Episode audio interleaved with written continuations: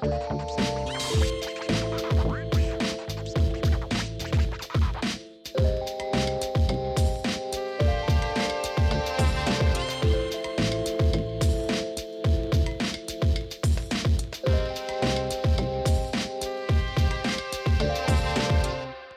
привет! Меня зовут Женя Ифанов, младший партнер AIC компании сервисного дизайна и диджитал-консалтинга. А, это шоу «Топы». Сегодня в гостях Максим Буйко, руководитель интернет-маркетинга Авито. Верно. Всем привет. Вот. Привет, Макс. Сегодня мы поговорим с тобой о разном. Я не знаю, на самом деле, о чем до конца потому что э, тем много, мы даже с тобой заготовили вопросы и ответы, но кажется, что в конечном счете всегда можно мы их по ссылочке выложим, просто можете почитать. Ну, на самом деле, со старта всегда хочется понять, э, кто у нас в гостях, потому что мы познакомились, мы друг друга знаем, но зрители наверняка не в курсе. Про Авито, наверное, в курсе, а ты наверняка, как серый кардинал, руководящий интернет-маркетингом, э, мало кому известен. Поэтому расскажи чуточку о себе, как ты вообще дошел до Авито, как ты дошел до интернет-маркетинга, каким путем, какими лазейками, может быть, какими эмоциями, удачами или неудачами. Да, спасибо. Отличный вопрос. Но не могу сказать, что у меня с самого начала была цель, и там я придерживался. А, это скорее а, так получилось, как и вот на моем опыте я вот наблюдаю за тем, что происходит вокруг многих ребят. А, многие классные штуки получаются в том числе немало в зависимости от случая. И не в том плане, что я обесцениваю их э, достижения, потому что, ну, в принципе, в любом успехе, мне кажется, есть две составляющих. Есть то, что зависит от индивида, там надо, безусловно, стараться круто. И второе, нужно, чтобы выпал шанс, что все твои умения и навыки применить и тогда, собственно, получить за это награду. Потому что иногда бывает, что ну, ты готов, дозрел, перезрел до чего-то, но, увы, пока нет места, к сожалению, извините. Так бывает.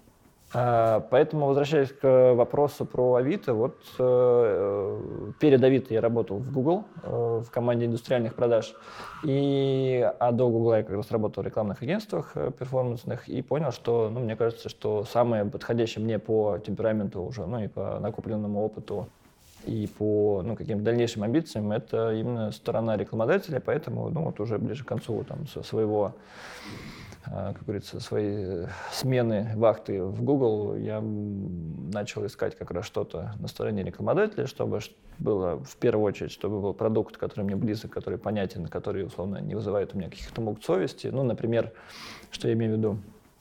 Э, вот что-то, что мне самому не интересно, мягко скажем, допустим, условно, там табак, то идти на сторону табачной компании и делать так, чтобы больше людей курили, ну, соответственно, чтобы растить бизнес табачной компании, ну, немножко противоречит, наверное, моему скажем так, мировоззрению, поэтому, ну, понятно, что, соответственно, это все отфильтровывается, и искал что-то, что ближе, чем я желательно сам пользуюсь, чем, что, скажем так, в меньшей степени будет похоже на работу, а в большей степени похоже, как вот э, говорят романтично, что если ты найдешь себе работу по духу, то ты не будешь работать ни одного дня в жизни, там вот это все. А вот туда мне хотелось идти как раз применять все те навыки, умения, которые я накопил за вот свою, ну, не могу сказать, что прям супер продолжительную карьеру, то есть формально я вот попал в индустрию диджитал-маркетинга в феврале феврале 2011 года. То есть у меня вот 10 полных лет, и вот сейчас 11 идет, поэтому мне кажется, что все только начинается, все еще впереди, хочется верить. То есть, э, если говорить про дух, э, Авито — это компания, которая... Ну, короче, ты продаешь. Авито? И покупаешь. Не, я больше покупаю. Э, продаю не, люблю продавать, я такой, у меня есть, знаете, вот есть люди, которые копятся постоянно. У меня вот дома вот по пояс всякого, ну ладно, я шучу, конечно, не по пояс, по колено, а, всякого барахла. Вот, но покупают там, и, и действительно, если правильно научиться пользоваться этой платформой, то можно покупать, ну, действительно классные новые э, вещи, неподдельные, из гарантии, ну, там, на 30, там, 20, 40, ну, в зависимости от э, того, что это, чем они стоят в магазине. Ну вот, например, Apple Watch я покупал на Авито, uh-huh. другие часы покупал на Авито, самокат покупал на Авито, в общем, очень много всего, iPad покупал на Авито. А у тебя есть специальный типа скидочный раздел, да, где лучшие вещи отобранные нет, сотрудниками Ну, это классическая шутка, да, что вот у меня скидки на Авито и так далее, но нет, у меня их нет. Просто достраиваешь поиск и проверяешь. Вот, собственно. И там еще важно правильно, наверное, пообщаться и проверить, чтобы продавец был более-менее такой договороспособный, или, скажем так, на одной волне. Политкорректно. Да, потому что бывает там кто-то говорит, я не хочу, там, чтобы мне писали, я не хочу, чтобы мне звонили, там, перезвоните мне туда, перезвоните сюда, я сейчас не могу, или там, условно, договорился о чем-то сделке, они куда-то могут потенциально пропасть. Но это, это не проблема Авито, да, это важно, да, то меня сейчас выгонит. Но это просто человеческая природа, и вот, ну, по ходу, скажем так, есть все, все весь инструментарий, чтобы это быстренько проверить и понять, mm-hmm. ну, стоит ли просто рисковать, тратить время или нет. О, отзывы там и так далее, да. Ну вот ты просто говорил про дух, да, там ты сейчас про продавцов тоже, типа вот мы схожие по духу, и вот про компанию. Так все-таки компания схожая тебе по духу, она в чем именно заключается? Да, это моя суби... Вот я расскажу, как я это вижу. Авито очень полезный и классный uh-huh. инструмент. То есть э, вот в, в моем понимании, если э, провести вот такой ввести критерий э, для любого бизнеса, есть бизнес в большей степени про какую-то пользу, полезность, есть больше про какую-то эмоцию или там про статус, там бренд, модно и так далее. А, вот Авито больше про полезность. Но объективно, если есть какая-то у вас потребность что-то купить или продать, товар или услугу, пожалуйста, вот огромный раздел поиска, федеральное абсолютно присутствие, даже есть доставки, там, которые, скажем, проходят под гарантией защиты Авито. Поэтому, ну, говорится, бери, не хочу. Угу. Вот. Тогда вопрос, ну, откатываясь тогда, получается, на несколько лет назад, ты работал в Google, ты оттуда ушел в Авито, следовательно, Google тебе я по духу не очень зашел. Ну, какой острый вопрос. Не, возможно, скорее я Google не зашел по духу. Вот. Но на самом деле это скорее э, был, э, когда я был в агентстве iProspect, это было следующее агентство после контекст, я как раз работал с клиентом NVIDIA, и в том числе пересекался немало с командой, вот, которая со стороны Гугла помогала ребятам развивать их именно гугловое направление. И как-то мы классно так э, общались, тоже э, более-менее на одной волне оказались. Ну и в целом, конечно, было видно, что в Google и условия достаточно интересный, ну, в плане даже там офис красивый, там, с едой, со всеми делами, конечно, несчастному, ну, не несчастному, скажем так, интенсивно работающему э, менеджеру в э, рекламном агентстве это может показаться как некоторый такой пансионат в хорошем смысле. И э, Конечно, захотелось туда пойти немножко, ну, как-то, во-первых, прийти в себя, во-вторых, посмотреть, как устроена именно рекламная платформа, получить те навыки, которые получаются там, и, безусловно, это очень сильно у меня получилось, на мой взгляд. То есть я точно оттуда много всего унес, в том числе любимую супругу свою. Вот, и привет, если она смотрит. И вот с этим багажом я пришел в Авито, и мне это тоже очень сильно помогает. И вот самое главное, наверное, тому, чему я научился в Google, потому что ну, рекламные инструменты, они, в принципе, такие же, как и были вне Google.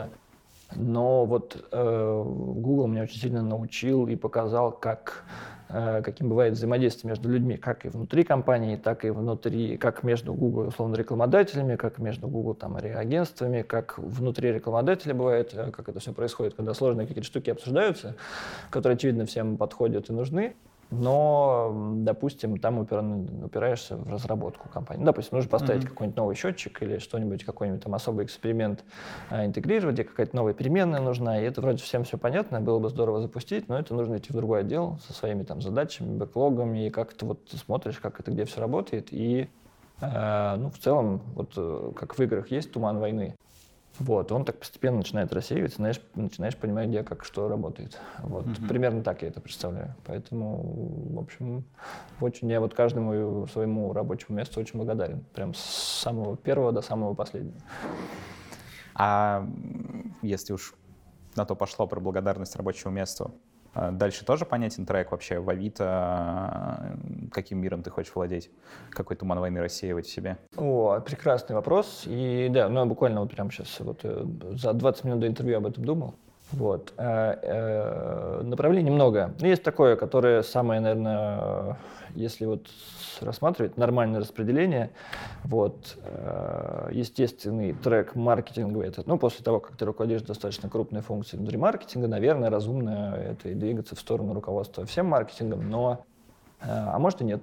Например, можно, поскольку вот то, что касается диджитал, это все-таки больше там про технологии, про аналитику, про цифры, про и в том числе интеграцию с продуктом, а, потому что ну, эффективность, в принципе, интернет-маркетинга зависит от двух составляющих. Есть то, что касается трафика, который мы там находим, покупаем, а, каким-то образом фильтруем аудиторию, и то, что происходит с стороны продукта. И вот там мой любимый пример, что можешь делать самую крутую рекламу условного магазина айфонов. Но есть там айфоны по миллион рублей, где они, а условного официального Apple они стоят по 100 тысяч. Но вряд ли будет эффективной рекламой. И сказать, что при этом вина в этом рекламе, наверное, нельзя. Поэтому Наверное, если как раз вот э, делать небольшую отсылку назад, там, то, что мы говорили, что все еще впереди, в принципе, торопиться вот куда-то бесконечно расти вверх, как вот в этой, в «Кавказской пленнице», что маленькая очень гордая птичка, там летела сразу к солнцу, потом вот у нее крылышки сгорели, и, и все. Вот, хочется, может быть, посмотреть в бок в сторону там продукта или, может быть, даже аналитики, или, может быть, чего-то. Тут, в общем, как говорится, как фишка лежит, вот про случай. Вот, чтобы была подходящая роль, и команда, и химия, и способности, в первую очередь, чтобы я мог там ту, ту зону ответственности, которую потенциально могли бы мне доверить, чтобы я ее как-то мог вывести достойно. Вот, поэтому здесь вот, ну, в таком состоянии, как стволовая клетка сейчас, вот как чего получится, так и вот сформируется. Ну, а моя задача сейчас вот продолжать то, что от меня зависит, делать ну, неплохо, желательно хорошо, а совсем желательно прям отлично. Отлично. А вот это отлично, оно сейчас чем меряется и внутри тебя, и внутри Авито? И вообще, в принципе, у меня на самом деле есть более глобальный вопрос. А, мы так от простого к сложному, наверное, но тем не менее.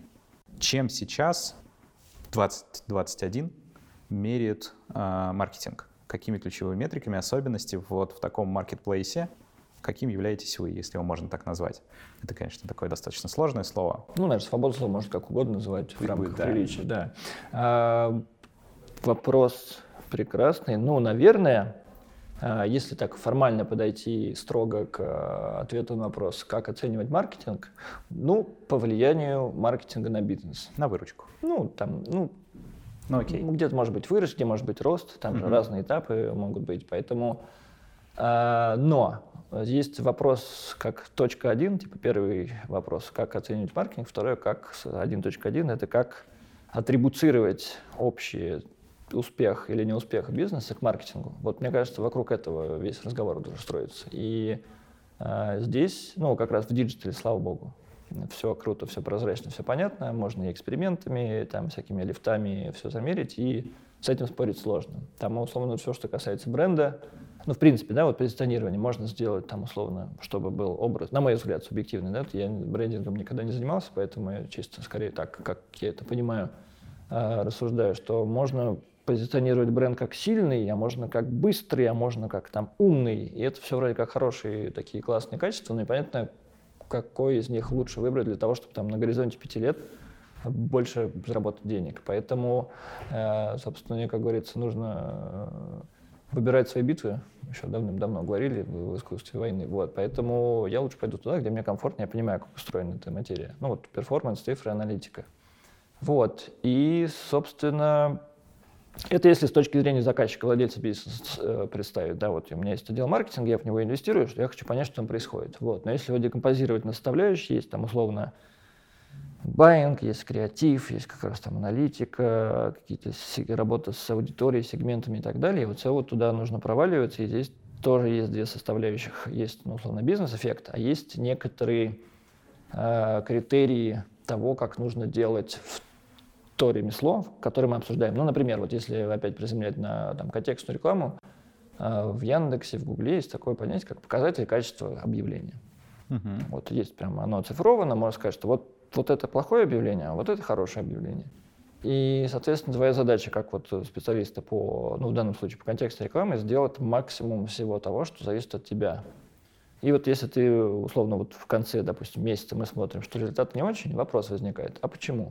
Ну, потому что понятно, что гарантировать ничего невозможно в маркетинге. Нужно смотреть, как вот те составляющие, которые в итоге влияют на конечный результат, а их всего две. Это, ну, условно, рекламная кампания и продукт. Давайте посмотрим, что с рекламной кампанией у нас показатели качества, там, насколько семантическое ядро собрано, какие там посадочные, релевантные, нерелевантные, все эти доп-ссылки и так далее. Вот, или есть просто банальный это показатель качества, который ну, очень сильно может сэкономить время. Если совсем заморочиться, если там условно вы крупный рекламодатель, у вас есть э, возможность обратиться в, за бенчмарками в, там, в Яндекс, Google, там, Критео и ко всем крупным партнерам, они могут вам сказать, что, ребят, смотрите, вот ваш набор конкурентов – в поиске, вот у них там средняя стоимость клика такая-то, средний стер такой-то, и вот, собственно, вот это все собрать, и можно сказать, смотрите, условно, у нас тут по, мы лучше, чем конкурентов на 20%, по объему мы больше, ну, то есть этап привлечения пользователей мы вроде как справляемся не хуже, а то, может быть, лучше, чем конкурент. Дальше вот вопрос, собственно, а что происходит с точки зрения ну, вот той, э, тех событий целевых, которые мы хотели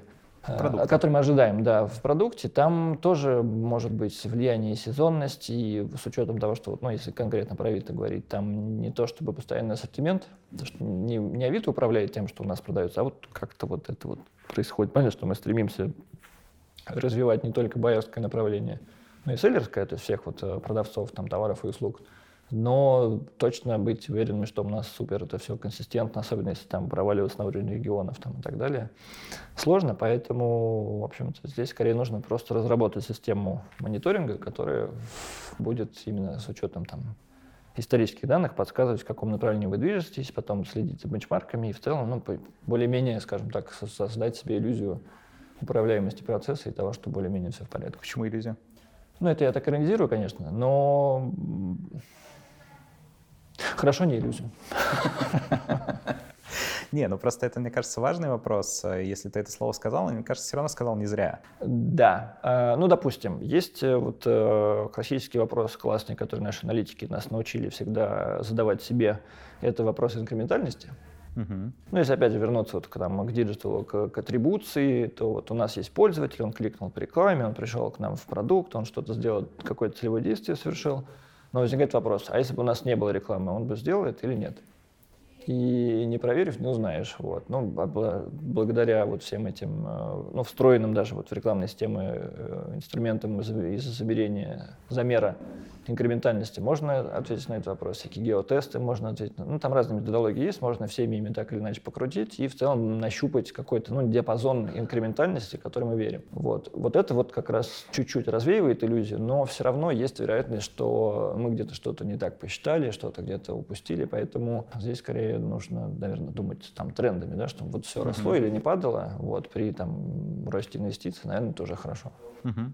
То есть в конечном счете все равно сводится все к росту бизнеса в том или ином смысле. Ну да, если возвращаться там на три, mm-hmm. три часа назад к вопросу про оценку маркетинга, конечно, да, потому что, наверное, маркетинг ради маркетинга он mm-hmm. долго не протянет. Будут вопросы, а зачем, почему. Mm-hmm. Ну просто начнут бизнес, э, условно, у тех, у кого маркетинг приносит результат, они начнут опережать, и быстренько опять вопрос возникнет, а что, собственно, происходит. Поэтому Наверное, так я бы рассмотрел mm-hmm. на это.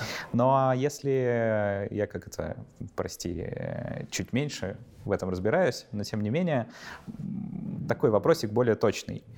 Какая метрика вот самая важная для тебя? А, а ну очень просто рентабельность инвестиций с учетом инкрементальности. Ну, условно говоря, я должен 100 рублей mm-hmm. вложить, получить за них там при наших целях, ну, допустим, 150 э, выручки. Вот, вот это может быть хорошо. Окей. Окей. А если говорить про сдвинуть э, не в сторону бизнеса, а в сторону пользователя, что от них ты хочешь? Ну, то есть это какие-то, не знаю, стикинес какие-то, э, метрики? Да, отличный вопрос. Здесь как раз зависит, э, ну, в конечном счете, вот если говорить конкретно про Авито, у нас есть две группы целевых э, действий. Это есть покупатели, то есть э, покупатель – это человек, который заходит э, в Авито, заходит на страничку объявления с товаром или услугой, нажимает «посмотреть телефон», либо пишет вот в мессенджер текстовое сообщение. Все, вот этот человек считается покупателем. А поскольку, ну, там, большую часть э, сделок мы не видим, потому что они проходят вне, там, сон, там, метро кто-то встречается и так далее. Там есть э, блок с доставкой, который активно сейчас развивается, но так сказать, что у нас там прям все, все происходит с доставкой, особенно если мы там говорим про автомобили, квартиры, там, работу и так далее, там сложно это все сделать с доставкой, поэтому вот так полностью все сделки мы не видим.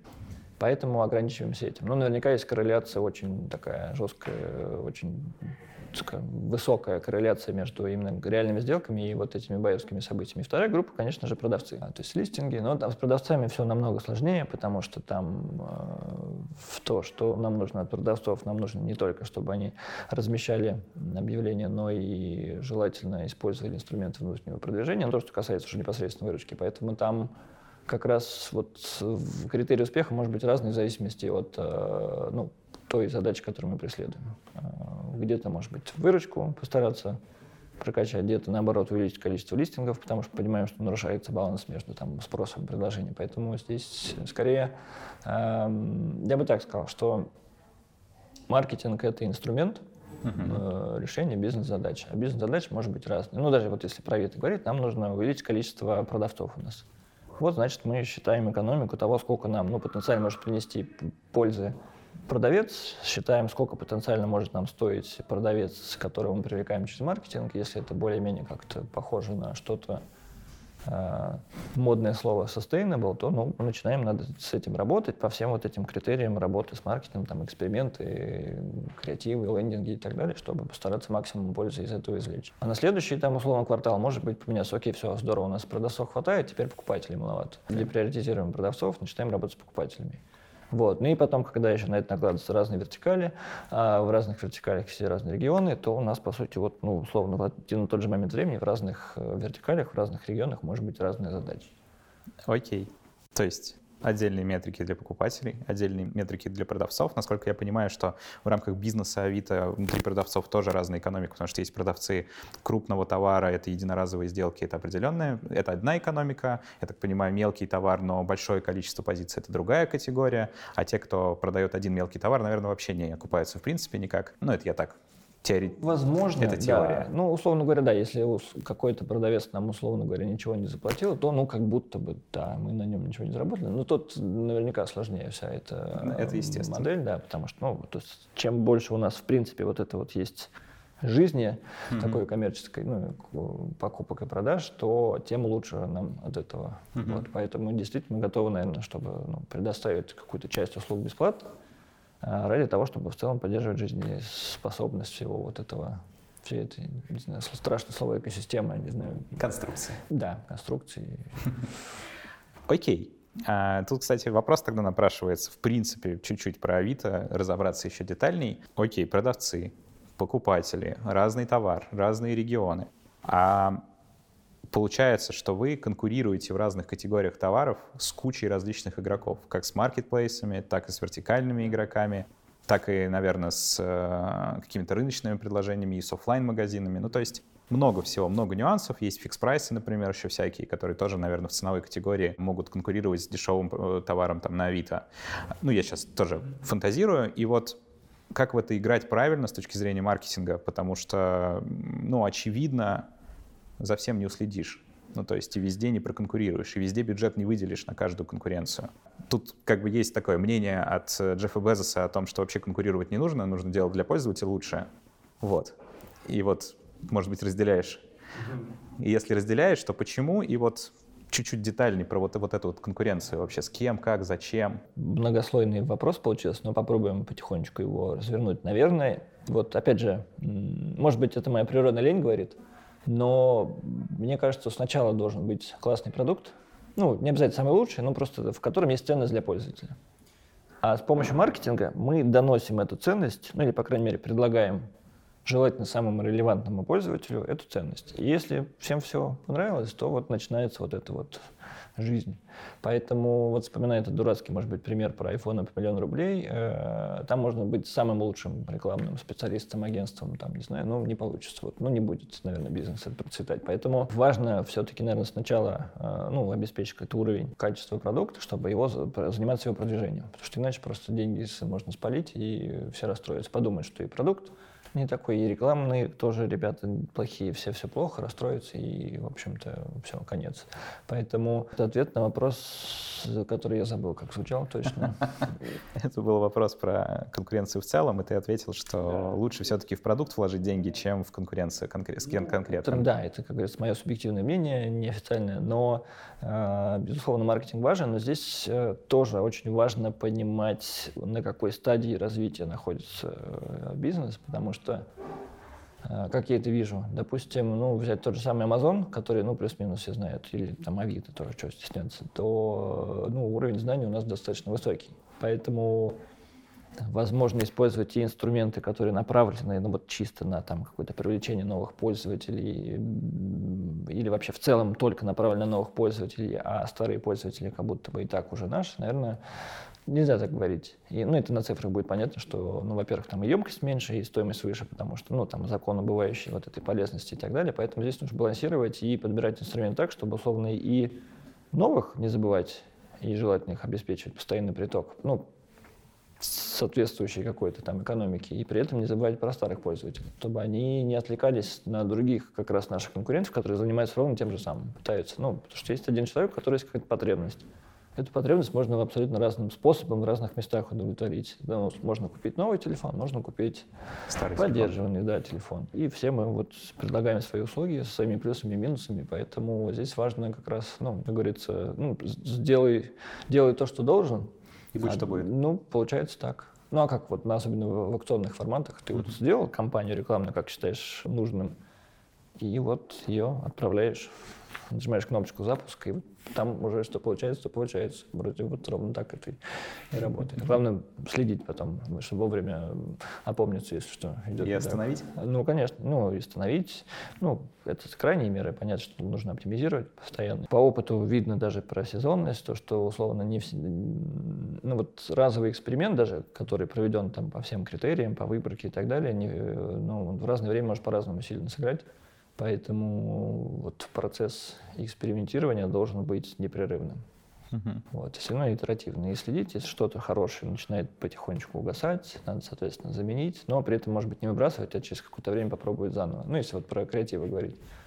Это процесс, да, как у самурая. У самурая нет цели, есть только путь. И вот наш путь — это вот все время оптимизировать и сделать так, чтобы ну, потихонечку было чуть лучше, чем вчера.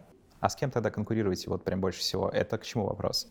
А, возможно, я немножко как это передергиваю, но тем не менее, ты когда говорил, ответ на один из вопросов, который я задавал ранее, ты говорил о том, что ну вот можно, если крупный рекламодатель, рекламодатель можно бенчи запросить и посмотреть на бенчи. Вот на чьи бенчи ты смотришь?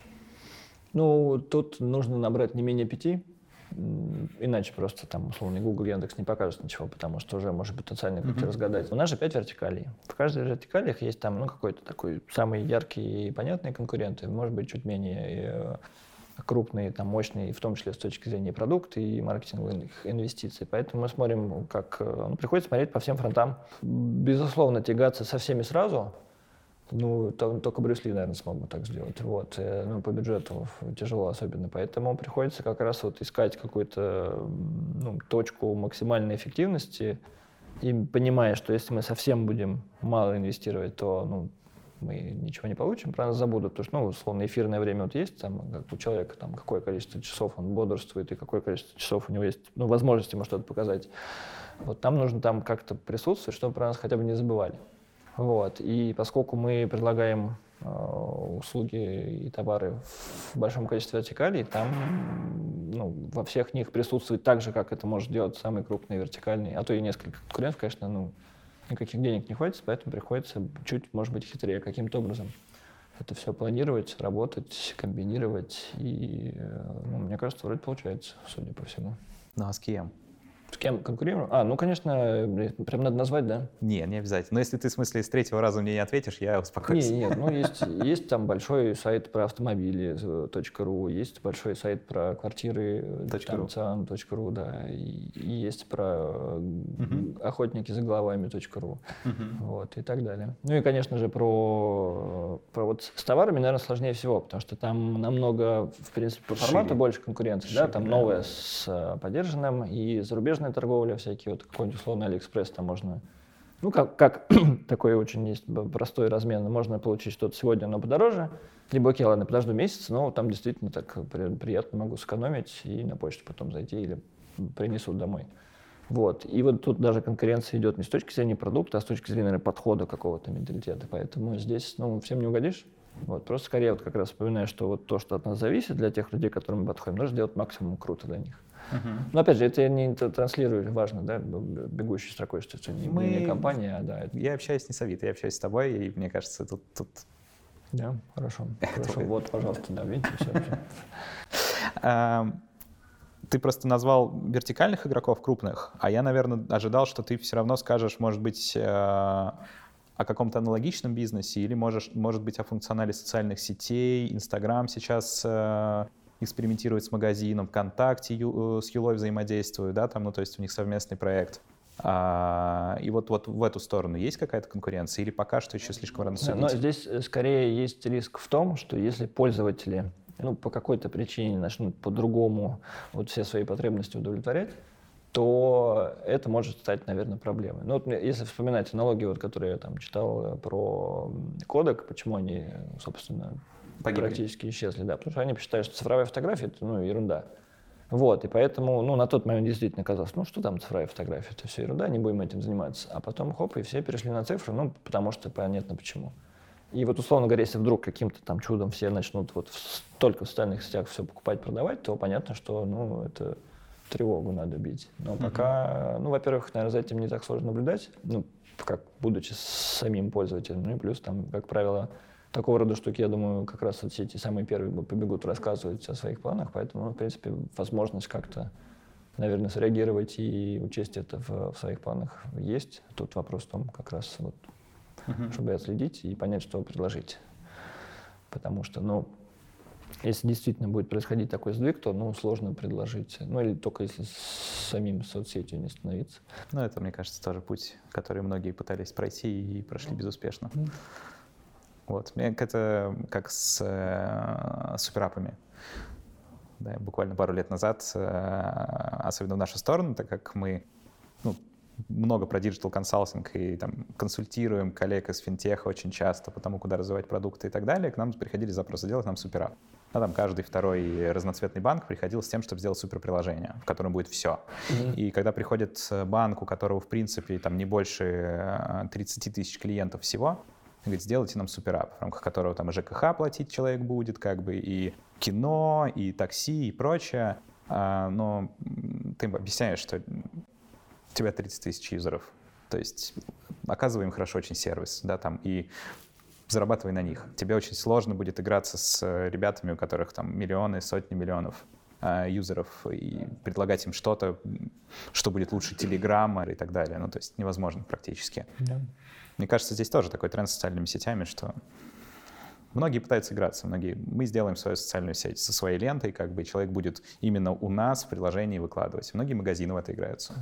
Может быть. Ну, может, для каких-то локальных, э, ну, не очень масштабных историй, ну, условно, какой-то там супермагазин для, по рыбалке, там потенциально можно зайти, потому что это очень такая страстная, passionate тема для людей. Но так, чтобы стать вот прям для всех, mm-hmm. как условный WhatsApp, наверное, нет. Вот. Ну и пример от Клабхауза, он же год назад был, да. да? Или, или... Мне кажется, меньше, он зимой, да. Зимой стартанул, где-то уже весной загнулся. Ну и да, и вот, собственно, да, придумали что-то новое, как-то это все быстро, быстро загорелось, быстро и сгорело. Быстро сгорело. Тут э, у меня тоже вопрос такой э, в эту сторону. Вот если говорить про категории, думаете ли про работу с какими-то крафтовыми ремесловыми темами? То есть очень многие люди ищут э, площадки для сбыта чего-то сделано собственными руками. И это, мне кажется, отдельное направление. То есть понятно, что продать на Авито это можно, но для этого нету покупателя. То есть покупатель на Авито вряд ли приходит, чтобы купить, там, не знаю, глиняный горшок, картину или еще что-то, сделанное руками. Хорошо. Я, у меня такого прям научного э, знающего ответа нет, но если не ошибаюсь, это же огромная платформа Etsy, да, по-моему, как раз, которая этим занимается. Не очень огромная, но есть, да. Ну вот. Э, ну и достаточно, вроде, она очень неплохо себя чувствует. Но тут вопрос, мне кажется, надо смотреть шире, насколько, в принципе, у нас развито направление handmade, чего-то. Оно сейчас это... двигается. Да. Но, наверное, тут вопрос, как говорится, когда это все станет настолько большим, чтобы будет это предложение ну, целесообразно. Ну, да, наверное. Угу. Ну, потому что потенциально там сколько, вот если так рассуждать слух, я вот там что там делаю, какой-нибудь кожаные рюкзачки, там сумки, ну сколько я их в месяц делаю. 10. Ну, да, потому наверное? что пока не покупают, да. Вот, да. И вопрос даже, сколько, вот, э, сколько таких человек, которые потенциально делают эти рюкзаки, сколько потенциально можно с них э, заработать, потому что в конечном счете мы же все бизнес, и нам нужно, чтобы все вот эти ребята, которые к нам придут, и они ценность получили, но и мы тоже получили ценность, желательно больше, чем, ну, грубо говоря, мы инвестировали. Объем, объем какой-то. Да, и вот вопрос, вот, наверное, когда это все даст объем, наверное, это, ну, как-то само по, по себе придет. Вот, поэтому, или даже можно рассуждать вслух. Вот мы общался тоже с коллегой э, про все вот эти видеоигры, да, эти сундуки, там эти скины на оружие, там mm-hmm. вот это потенциально же есть HD биржи, где всем этим обмениваются, ну, чем бы не запустить такое, ну, грубо говоря, направление, но просто это сложно, а технологически, наверное, чуть сложнее, чем просто там, условно, сфотографировать и разместить, там все вот эти интеграции со всякими там этими стимами, наверное, и так далее.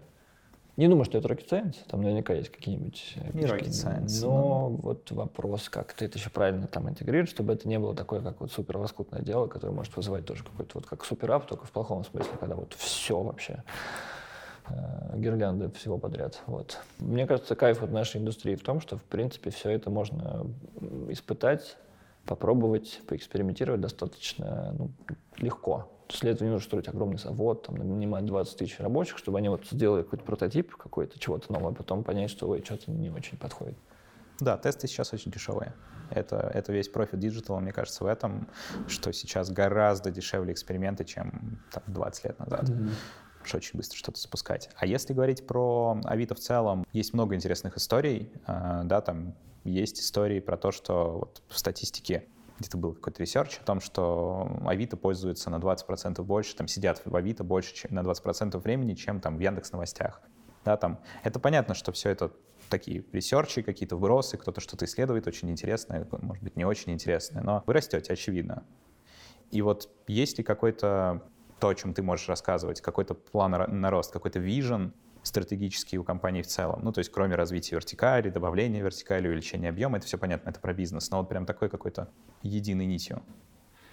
Да, наверняка есть, только я не уверен, что, может быть, я его знаю до конца, либо, а если знаю, то могу делиться. Ну, тут, скорее всего, речь идет про вот э, у нас же миссия в том, чтобы как раз, ну, я наизусть, к, своему студу не помню, но суть ее в том, чтобы мы должны оказывать, ну, приносить ценность пользователям, mm-hmm. условно говоря, интернета. Вот, по всем тем потребностям, э, по которым мы можем помочь. Вот, поэтому, наверное, можно сказать, что ну, чтобы все те, кто потенциально может испытывать необходимость там, в покупке продаж товаров, автомобилей, там, продажи, аренде квартир или каких-то там более сложных, э, там, коммерческую недвижимость какую-то, это, пожалуйста, вот у нас есть. Приходите, пользуйтесь на здоровье. Вот, наверное, вот такой, это очень органично, кажется. Угу. А как э, в такой ситуации вообще работаете с негативом, с фейковыми объявлениями, с, э, ну, вот, вот с этим всем, что в бэкстейже находится, но чего очень много, я уверен, и что тоже такой не самый простой груз. Да, у нас есть точно отдельная большая команда Trust and Safety, но это, наверное, вопрос, как всегда, есть борьба наступательного и оборонительного вооружения. Поэтому, ну, условно, такой итеративный процесс. Какой-то потенциально могут что-то найти, какой-нибудь там условный хак. А ребята его заделывают. Потом, может, новый какой-то что-то находится. Его тоже заделывают. И, естественно, ну, мне кажется, бесконечно невозможно находить хаки. То вот, ну, постепенно вот так мы обрастаем такой классной, хорошей защитой, чтобы все а, и больше и больше обеспечивать безопасность пользователям. Ну, вот те же самые вот одна из штук, которые недавно запустились, э, это возможность подтвердить свой аккаунт продавца с помощью там, или фотографии паспорта, или водительского удостоверения, или там, подтвердить номер телефона и так далее. И вот рядом с твоим э, профилем будет галочка, что ну, пользователь проверен. По идее, это как раз должно чуть больше внушать э, доверие, если особенно речь идет о какой-то таком товаре, который ну, каких-то значимых денег стоит, который не хотелось бы потерять просто так. Вот. Ну и дальше вот эти все э, направления про безопасные сделки, вот доставки, там тоже есть небольшой фи, понятно, за то, чтобы обеспечить, ну это как страховой взнос такой получается, но на фоне там каких-то больших э, сделок, мне кажется, это вполне разумная история. Ну, с одной стороны, ты можешь просто отправить человеку деньги на карту и надеяться, что он тебе отправит на почту то, что ты заказал. А можешь заплатить сначала Авито, ну, окей, там, переплатить какое-то количество процентов, но в случае чего ты его товар посмотрел, если с ним что-то не так, ты его запаковал, ну, оформил акт, что там, условно, поврежденный или не то, что заказывал и так далее. Отдал, деньги тебе вернулись, все, все хорошо. Вот. И вот таких вот, ну, это такие макро вещи, которые легко объяснить, легко пощупать, но и там много всяких алгоритмических штук, там, про фильтрации, про, там, вот, ну, космос, который ребята этим занимаются, прям большое им уважение. Супер. А, короче, я, я тебе сейчас задам N количество быстрых вопросов, Постарайся, не думай отвечать. Вообще. Договорились. А, отлично, как любая другая профессия, мне кажется. А, ты бы хотел быть авиатологом? Я, мне кажется, мог бы быть, но мне кажется, я могу что-то шире делать. Угу. Но штука полезная. Какая твоя любимая категория товаров на Авито? Э, блин, их много. Ну, мне автомобили нравится листать, смотреть, что там появляется. И есть наручные часы, люблю. А, велосипеды. Добавить так сверху. Все. Ножи для грибов любишь? Э, нет. Охота или тихая охота? Ну, скорее немножко атовизм уже сейчас. Угу. А почему ТикТок, э, почему Куб не стал ТикТоком? Он сложнее, мне кажется. Если я правильно понимаю, что такое куб, это нужно на какой-то зацикленный ролик наложить какую-то звуковую дорожку так, чтобы она еще совпала по, по всему, и чтобы было весело. Это намного сложнее, чем просто записать, как ты, не знаю, писаешься. Ну, просил не думать на эту тему. Вот, Получается. Да. А, окей. А, есть ли а, на Авито товар, который ты очень хотел купить, но ты не смог договориться с продавцом? Такое бывало, просто покупали э, первее, либо просто продавец э, исчез. Вот у меня была такая травма до сих пор, когда я приехал на сделку, ждал полчаса, а он как-то что-то исчез и вообще и банк. Вот. А... Ты бы искал работу на Авито? Да почему нет? Но там есть специфика немножко все-таки другая, но почему нет? Но хотя, искать работу, конечно, не хотелось бы. Хотелось, чтобы она сама меня находила. На Авито? Да как Ну, там можно так сделать. А, сколько времени у тебя занимает а, рекламная кампания? От придумывания до запуска? Ну, тут честный ответ, я не запускаю компании руками сам, но... У команды? Это по-разному. Есть же у всех, ну вот как в видеоиграх, там есть скорость, э, это кликс per minute, CPM есть такой. Ну вот есть кто быстро жмякает, есть кто медленнее. Тут вопрос все-таки... Э, главное, чтобы она была запущена вовремя. Uh-huh. И если человек учитывает свои особенности и начинает чуть пораньше, чтобы успеть, ну, все здорово, молодцы. То есть, ну, это, мне кажется, такое создаст ненужную напряженность, если это секундомером и нормативы сдавать по запуску компаний. Вот. Но идея отличная. Все, все, что можно измерить. Вот. Надо измерить. Хотя слышу, кто-то Big Data недавно провел исследование, кто что, как работает. Вот не очень хорошо получилось, мне кажется. Вопрос, как это, контекста. Ну да, время покажет. Время покажет. А, Apple или Android? А, ну, Тут формально точнее спросить было бы iOS или Android. Ну, хорошо, iOS или Android? А, мне и то, и другое нравится. Ну вот сейчас iOS, вот, привык, но Android тоже классный. Если я говорю про крутую рекламу, что сразу приходит на ум? Ну, условный суперкубок США. Вот реклама там. Ну, это же как типа, Самый чемпионат дорогой. мира по рекламе. Не, ну там же и идеи классные в целом, то есть там прям выкладываются. А, ну, а вот а какой я... ролик тогда конкретно?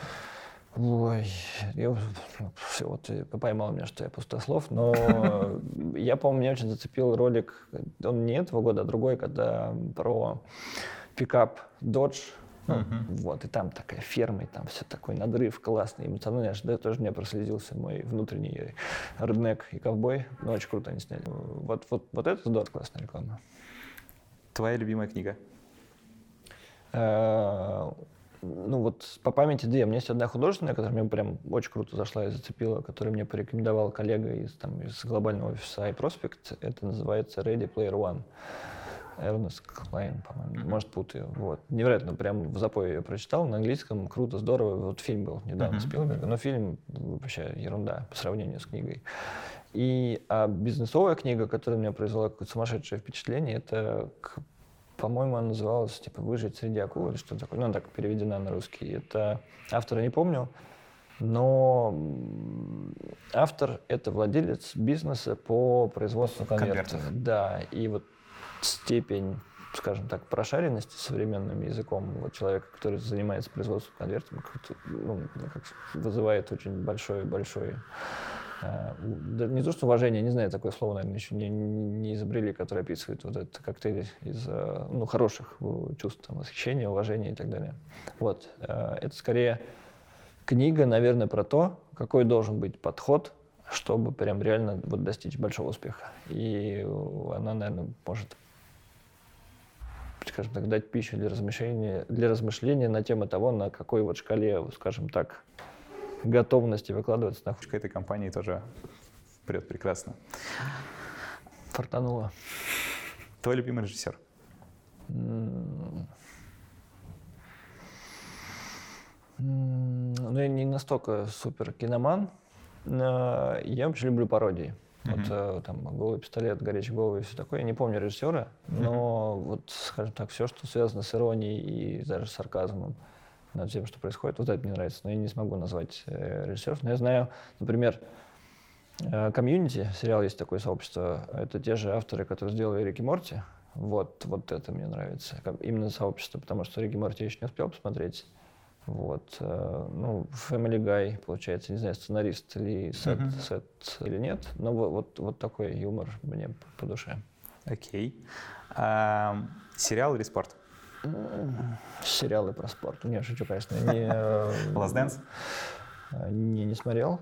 Ну, по ситуации, то есть, ну, мне кажется, это как, э, это не взаимозаменяющие две сущности. Круто. Кстати, у меня жена на днях отправила что-то, э, логистика Авито, она меня спрашивала, как работает.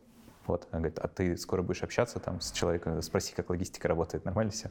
Вот, ну, я сказал, да, попробуй, а там узнаем. Она же, если не ошибаюсь, большое партнерство из Почты России. Из Почты России, да. да. Она вот у нас в нашем же доме почта, она отдала, на почте сами все завернули, то есть она показала, показала номерок, она даже ничего не делала. Практически вот. ее просто забрали и там через буквально несколько дней уже в другой город доставили. Она такая довольная была о том, что... Так в том дело, и вот в этом ты, собственно, это лучший пример, вот, пожалуйста, можно добавить в интро нарезку что это действительно вот, ну, мы стремимся к тому, чтобы это было максимально легко, просто безопасно. Вот. И... Ну, я покупал несколько раз. Я, ну, э, как в России большие проблемы с э, завозом музыкальных инструментов. Я, как это, люблю немножечко музыку. Вот, у меня есть несколько... Мелодия, кнопка. Это да. Ну, я не тромбон единственный покупал, я покупал гитару. Там есть несколько продавцов, которые только практически на Авито продаются. Вот, э, у них большая, ну, они известные перекупщики на рынке, вот, ну, то есть что-то продают, что-то покупают. У известных достаточно музыкантов я им полностью доверяю, как бы, ну, и Авито помогает просто на этой площадке просто договориться, потому что ты все видишь, он их хорошо расписывает. И у меня пока только положительный опыт. Наверное, я как-то не покупал слишком банальных, простых вещей, там, может быть, он у меня случился, но в целом я, честно, тоже могу признаться, что Авито периодически пользуюсь, и некоторые дорогие покупки я покупаю там, потому что, ну, гитара лучше звучит со временем. Да, она ну, есть такой тезис, если она не пересушена была у предыдущего хозяина, то А если она из синтетических материалов, там есть же такой, ну, который электроплекс. Ну да, да, да. Они тоже со временем лучше врет? А, да, ну то есть вся суть в древесине. У тебя кусок дерева, он тоже, на самом деле, электрогитара. Он всегда деревянный? Все, все из древесины. То есть есть минимум количества инструментов, сделанных не из дерева. Это как бы мовитон считается. А, и эксперименты. А так, в основном, инструменты все, даже черные, глянцевые и так далее. Струны — это металл. Флейта, они же металлические. Ну да, струны — это металл, понятно. Но металл тоже а, это как машина, она же если много стоит, то у нее проблемки. А если она ездит... Да и человек, если много лежит, тоже не очень хорошо. Вот именно. С гитарами то же самое. То есть она впитала много жира, масла и так далее, пота, крови, слез музыканта. Она звучит лучше, и дерево не рассыхается. И у меня прекрасная, прекрасный опыт. Как-то спасибо для меня ценность прям... А, это ребятам я то только я рекламу делаю. Вот, но я э, отсюда хочу э, в какую тему зайти. Ты очень многое как раз говоришь, я вот за что говорю спасибо? За продукт. Я не за рекламу тебе говорю спасибо, видишь? А, я, кстати, даже вспомнить не могу про рекламу Авито, если честно. Ну, то есть понятно, что какой-то контекст мне вылазил периодически. А, ты очень много говоришь про продукт. И мне кажется, в 2021, да и на самом деле 5 лет назад еще, началось, началось вот это сближение маркетинга с продуктом. Мы даже по своей э, сфере деятельности, ну вот там типа 7 лет назад, ребята, у нас, мы банк, у нас есть вклад весенний, вклад осенний, вклад летний, пожалуйста, сделайте так, чтобы вклад летний покупали лучше на сайте. Всесезонный сделать вклад один. Ну, да. Ну, то есть они игрались в это. А сейчас даже к нам финтех приходит уже, давайте подумаем о продукте, давайте через АБ-тесты какую-нибудь фичу запустим, да, давайте да. что-то. И вот начинается сближение вот это вот. Да, и это же, ну, так, так и должно быть. Так, но если вот посмотреть, наверное, глазами пользователя, у которого есть какая-то потребность, то это вопрос даже с точки зрения вот э, там последовательности коммуникации, что если мы что-то в рекламе обещаем, ну это и по закону рекламе тоже должно совпадать с тем, что, собственно, происходит на самом деле. Вот. Но если, естественно, уйти от э, ну, там, формализма, а какому-то вот именно этому модному seamless experience, там вот это бесшовные, что вот ты вот как-то вот все так здорово, классно получилось, то действительно так и должно быть. Mm-hmm. Невозможно, это как, э, не знаю, если автомобильную приводить аналогию, то нельзя сказать, что только мотор важен, а подвеска ерунда, или только подвеска важна, а мотор, ну, типа, пофиг. Да, должна быть особенно синергия между ними, поэтому... Естественно, но а, отсюда вопрос профессии. Уже даже не про Авито вопрос, а, наверное, про тебя вопрос. Ты для себя как видишь вот это вот? Ты, ты, ты потому что говорил вначале о том, что может быть продукт, а может быть вот в эту сторону. Ты для себя видишь э, то, что, что, что из профессий, маркетинг или продукт, поглотит что? и поглотит ли? Или это будет синергия? Или как это будет работать? Это какой-то схлопнется. Так. Схлопнется в одну профессию. Да. В любом случае специализация нужна, потому что ну, невозможно во всем круто разбираться. Но вот если смотреть на... Ну, допустим, вот у меня есть мобильный телефон.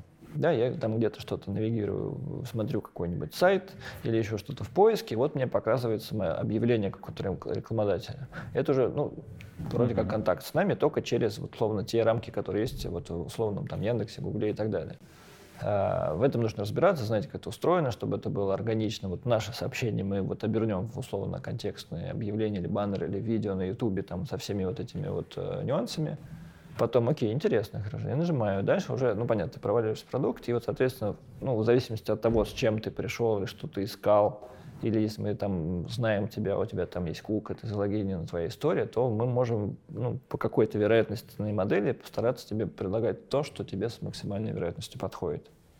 И вот, наверное, вот это я имею в виду, что, ну, вот само по себе, вот именно с точки зрения пользователя, мне может быть пофиг, да, что это реклама, там не реклама, я хочу, чтобы было хорошо, чтобы там быстро, надежно и так далее. И, и вот, наверное, когда вот это все начнет вместе как раз вот а, оцениваться, а не так, что, окей, вы там рекламку рекламируете, мы тут продукт запродуктируем, и типа все молодцы. Но так же, как вот в маркетинге, да, нельзя сказать, что вот просто человек маркетолог, он все знает маркетинг. Есть там уклон в брендинг, там, не знаю, в медиа, в закупку, в перформанс, в SMM, в пиар и так далее. Поэтому то же самое, но понимать, скажем так, это вот как, э, вот, моя любимая аналогия, наверное, с врачами. У них же как, там, первые четыре года они все одно и то же учат, вроде бы, если не ошибаюсь. Потом уже идет специализация по, там, ну, разным вот этим всем логиям э, и так далее. Поэтому Такого нет, что условно ты придешь там с анализами, общий, общим анализом крови к какому-то врачу, он не поймет, что там написано. Знаете, я вот только по локтям там работаю, вот, а это уберите, я не понимаю, что такое, ну, вряд ли такое можно представить. Поэтому, наверное, тоже база должна быть какая-то именно с точки зрения э, пользовательского опыта, на который, ну, в зависимости от того места, где ты тусуешься, назовем это так, э, там нужно делать вот то, что там есть, что от тебя зависит, там нужно делать хорошо. Но в конечном счете вот эти страшные три буквы CGM и так далее нужно рисовать, наверное, не только внутри продукта, но и за рамками него тоже. Пока, мне кажется, человек в любом случае нужен на каком-то этапе, чтобы вот разных роботов, которые за разные участки отвечают, как-то направлять и там, ну, брать от них максимум и уже передавать там на следующую цепочку. Да, угу. вот такая, наверное, история. Вот, то есть это ответ очень длинный и очень такой витиеватый про вопрос, спросли, кто победит, продукт или маркетинг. А ответ, наверное, победит дружба, как всегда. Мир, дружба, жвачка. Но, окей, дружба победит. И мне тоже это нравится, потому что ну, мы по своей работе тоже замечаем о том, что сближается, наши клиенты начинают разбираться в продукте, потому что раньше к нам маркетологи приходили, причем чаще всего офлайновые, сейчас к нам приходят бизнес-ай продукты. Вот, и потихонечку э, начинают обе категории людей вокруг нас собираться, и э, чувствуется, что они такие, типа, блин, CGM, конечно, целостная, я не могу как бы начать здесь, а закончить другой CGM. -ки. У нас одна, как бы нам придется ее делить. Ну, то есть нам придется разбираться, кто, кто за что отвечает, и дружить друг с другом. Это здорово, э, мы в этом помогаем, но э, рвется обычно в какой момент, ну, мое, допустим, осознание, э, или как это мой ответ на вопрос, что победит. Ну, есть этот давний спор, эмоция или польза, да, там, что выигрывает. И вот как я э, парочку дней смотрел Роберта Сапольски, э, тоже такой известный популист от э, биофизиологии и нейробиологии, и он говорит, ну, типа, мозг уже решил до тебя за несколько секунд, минут, mm-hmm. часов от, относительно там, своих нейронов, относительно эмоций. А потом рационально додумывает за тебя. Ну, подгоняет. Да, подгоняет под это, под это решение. И вот тут тоже такой вопрос. Продукт — это вроде про рациональное, типа ты пользу закрыл. Mm-hmm. А маркетинг — это вроде как про эмоциональное, зачастую. Вот. Какой у тебя на этом? Вот у меня вот здесь вот ломается, потому что я ни Роберту Сапольски не верю, как бы ни себе не верю, ни маркетологам, ни продуктам. Ну, в смысле, я хочу посомневаться во всем и найти правильную синергию. Где же вот, вот, вот истина, как она отрабатывает? Отличный вопрос, коллега.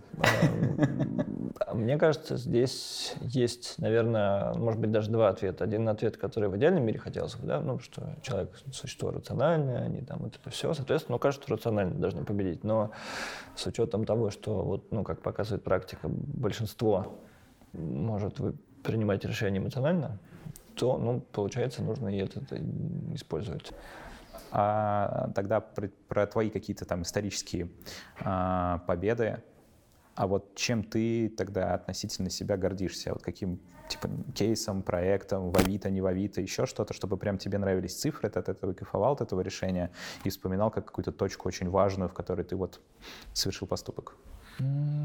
Да, ну, да, конечно, такое неловко немножко да, про это рассказывать, но, наверное, классная штука, она не совсем даже связана конкретно с маркетингом, но она для маркетинга была сделана такая внутри. Это вот э, там в разных местах сделал немножко разные инструменты, которые в себя впитали абсолютно все планы, деньги по всем рекламным инструментам, каналам. Ну, не только performance, естественно, но и там и медиа, пиар, SMM, да, чтобы вот в одном месте все было понятно, удобно, все распланировано до, до конца года, чтобы с этим можно было удобно всем работать и, ну, вот, избежать там лишней какой-то стресса, суеты, ошибок, версий файлов. А вот я думал, что у меня 100 рублей, вот я их потратил, а на самом деле было 30 что делать? Надо искать. И вот чтобы вот постараться вот это все минимизировать, потому что это, ну, естественно, меня, на, на меня влияет, а, ну и как на всех влияет, да, у кого, когда что-то где-то сломалось, значит, всем надо как-то что-то вот это, то есть у нас такая зависимая друг от друга система в хорошем смысле, вот, э, вот это очень люблю, вот, а по э, по маркетингу, да, конечно, можно сказать, что перформанс вроде у нас как все неплохо, особенно если по нашим внутренним данным, которые я сейчас не могу вот на экран вывести сейчас сюда. Вот. Но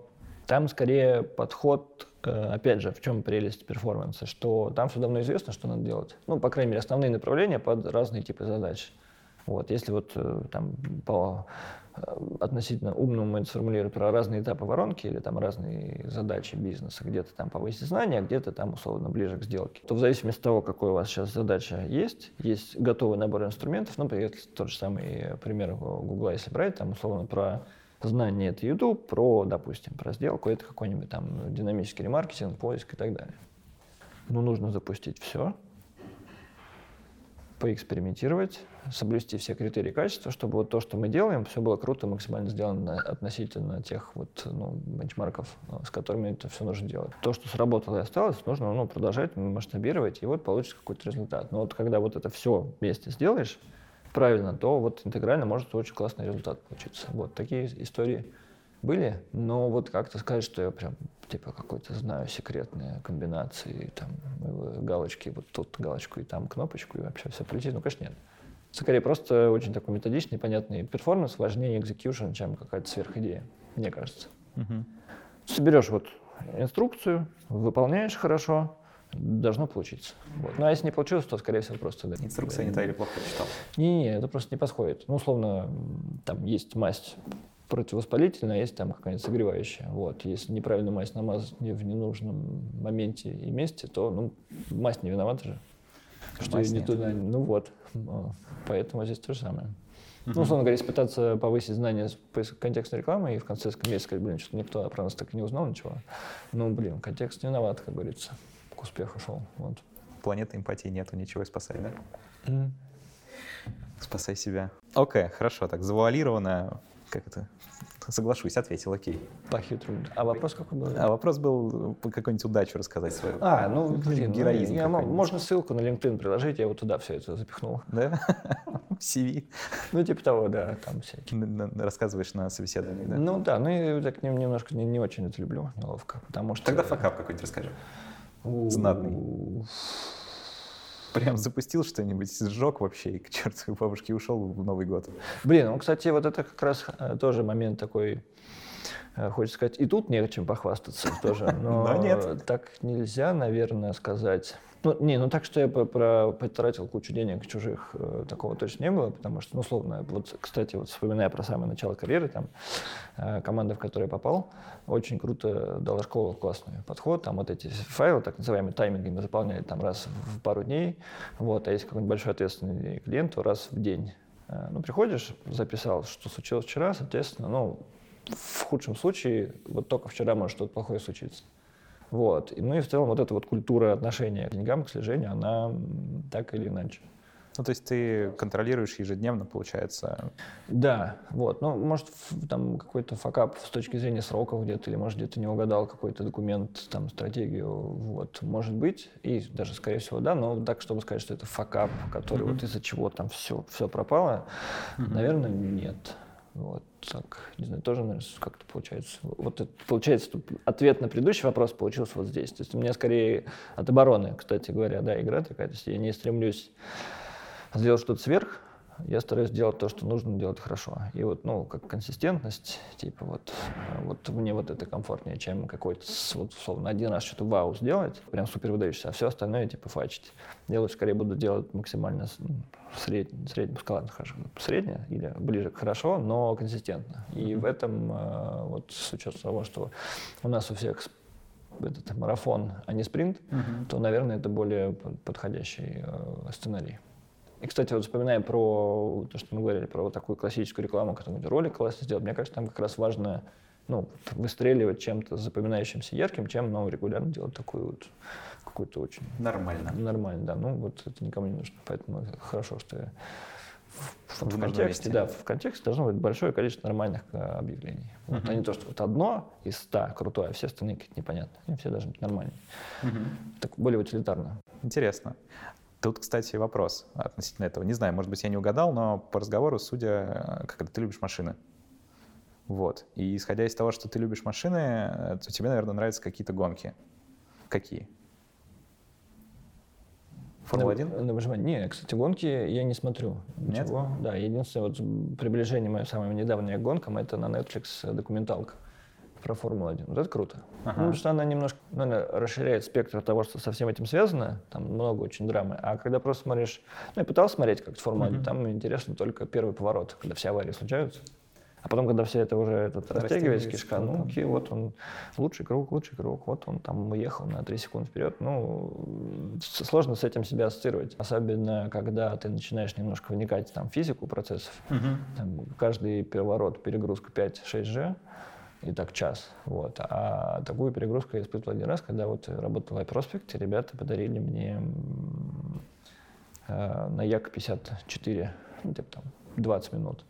Вот. И это, конечно, впечатления запомнились, когда ты видишь там на втором этом месте, у тебя есть все эти приборы, которые как раз показывают перегрузки, и вот там начались эти вот фигуры высшего пилотажа, и вот ты видишь там 3-4G, ну, уже так, у тебя уже вся плоть сползает с кости, там, лицо такое. А когда ты видишь, что там происходит с штурвалом, с педалями, которыми управляет пилот, ну, это, да, другой уровень. И, и там до 5-6 же было, но там совсем уже прям там, задача уже не вырубится.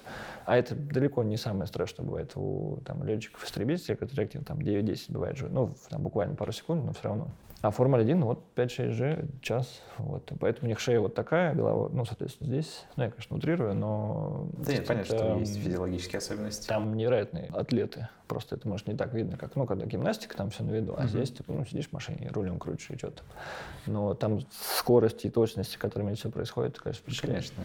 Я просто здесь э, к чему, на самом деле, еще? Ты очень много говоришь, что у меня игра от обороны, и кажется, что, допустим, Формула-1 — это немножко про это потому что ты там первый в пилотоне, да, там тебе надо защищать себя, то есть не давать там э, на трассе атаковать себя, да, там пошире заходить в поворот, чтобы пилотон продолжал быть сзади тебя, да, там в нужные моменты завозить резину на обмен. Ну, то есть такие вещи. Я просто подумал, что, может быть, вот метафора в эту сторону. Но okay. Может быть, да. Ну, да. Ну, скорее, настольный теннис. Настольный теннис? Мне ближе, да. Вот там от обороны тоже, когда тебя атакуют, ну, проще мне, мне почему-то отбивать. И просто человек, когда атакует, он может чаще ошибаться, чем когда ты, ну, то есть ты... Он тратит сил больше. Да. Вот, и вот это мне нравится больше. Ну, вот так, так получилось, не знаю. Там наверняка есть какие-то детские травмы, и это все из детства, я поэтому что-то там боюсь. Вот, но так получается, работает. Не, ну, безусловно. Мы, каждый из нас там в разных обстоятельствах был. Черт mm-hmm. знает. Но если, кстати, вот в эту тему, а, а чем ты вообще выдыхаешь, расслабляешься? Цвет будет ничем, и это я не умничаю, а правда, потому что сейчас такой период, э, не, просто вот, ну, потупить, это называется современно. Или если, ну, чем-то более конструктивным, продуктивным ничем, просто погулять пешком, походить, mm-hmm. посмотреть, там, послушать музыку, вот как-то немножко просто, знаешь, как клапан, чтобы вот выпустить все. Вот, а так, конечно, с семьей, с, с малышом, которому там два с половиной плюс, три минус. Дел хватает. 2,8, да. Ну вот выходные с ним вечера иногда получается даже, когда, ну, как так получилось, что нету какого-то там суперсрочного ничего, и встреч нету до вечера. Можно пойти с ним по поиграть, погулять. Там Потом он укладывается спать, еще может там что-то закончить как раз вот э, вечером, кстати, у меня продуктивность чуть повыше, потому что вот этой нету ощущения э, такого плохого фома, когда вот что-то вот шуршит, что-то может написать, что-то уточнить где-то, что-то может, ну вот как-то вот что-то ты опасаешься, что что-то пойдет не так, или тебя просто, ну скажем, живешь с ощущением, что тебя могут отвлечь, и поэтому не можешь концентрироваться. Это понятно, что это исключительно у меня мой такой в голове заморочка, но вечером, когда ты понимаешь, что все уже, все успокоились, можно погрузиться во что-то и ну, что-то какое-то, то, что творческое, скажем так, сотворить. Ну, какой-то документ, какую-то там... Табличку. Ну, табличку, да, или какую-нибудь, ну, стратегия, это страшные слова в, в рекламном мире, не буду его повторять. Ну, какое-то, да, там, видение, roadmap какой-то, подход описать, озвучить, типа, который можно потом с ребятами обсудить, чтобы, ну, соответственно, его основе что-то придумать. И при этом иногда и на выходные тоже с удовольствием могу что-то. Я знаю, у меня есть какая-то одна задача на выходные, прям супер легко на ней сконцентрироваться, потому что тебя не мучает совесть, что ты потенциально там пропускаешь какую-то встречу, на которой вроде как ты должен быть, а вроде как непонятно зачем. И вот про это не думаешь, а просто взял, сделал быстрее, наверное, чем ну, в будний день, может, раз в полтора. Именно из-за того, что не тратишь энергию на то, чтобы вот это вот подавить ненужные мысли. Я, кстати, как это, такой же в этом смысле. Я очень люблю работу вечером, когда никто не отвлекает. Мне там вот где-то с 7 до 2 часов ночи прям могу просто кошмарно продуктивно работать. И с 10 до 12, с 9 до 12 утром. Утро очень продуктивное время. И я, когда еще управлял проектами, а, раньше приучил себя, что там, с 9 до 12 я разгребаю все лишнее. То есть я ставлю задачи, там, демо с командой, ретро ну, то есть очень быстрые какие-то там э, ретроспективки там предыдущего дня написать где-то, где-то задачник оформить, вот. А потом ты там, с 10 до остального, ой, с 12 до остального времени тратишь время на обед, встречи, поговорить, принять какое-нибудь решение дурацкое. Ну, они же самые интересные, как говорится. У тебя примерно так же, я так понимаю, Ну, да? да, мне первое, ну, я всегда стараюсь начинать либо если что-то суперсрочное, кто-то там написал, позвонил, окей, надо вот это решить, если срочно нет, это нужно почту за вчера, все, абсолютно. То это еще с агентства выработал. Нельзя ничего, не дай бог, Согласен. пропустишь что-то, оно все будет э, просто апокалипсис, поэтому даже все даже все уведомления с э, рекламных систем прочитываются. Не, шучу, конечно, их я удаляю. Вот. Тоже такой момент, когда ты успокаиваешь, что вот за вчера, а вчера уже закончилось, вот за вчера вроде ничего страшного не случилось. Соответственно, можно по-настоящему вступить в сегодня и сделать то, что сегодня нужно. Ну и еще, если про, про это поговорить, то ну, у нас же пять рабочих дней, поэтому все пять дней быть суперпродуктивным, наверное, сложно. Вот. Ну, я не, ладно, может, кто-то может, я не факт, что могу. Поэтому можно, скажем так, учитывать там свои особенности и, допустим, ну, там, какое-то количество дней посвятить тому, чтобы что-то делать более долгосрочное. Ну, как вот это есть там пример с камушками, да, там, если большие, изложить песочек, там, вот это.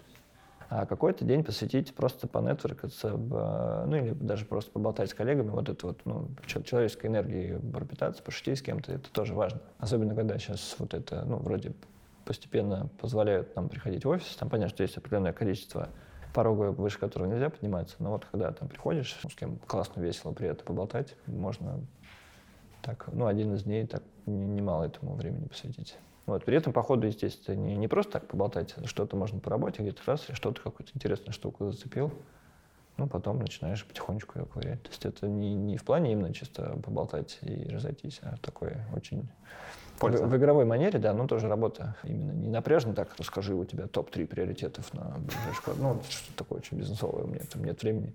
Вот, а что, как, что круто, а что у вас там, а что тут? Он говорит, ну, вот это. О, ну круто, а чем могу помочь? Ну, а вот этим у меня такая идея есть, там, или так, такая, там, не знаю, опыт. О, круто, расскажи, потом давай уже, ну, более формально что-нибудь обсудим. И вот так как-то вот в такой воздушной и в хорошем смысле атмосфере иногда классные штуки получается сделать. Я согласен.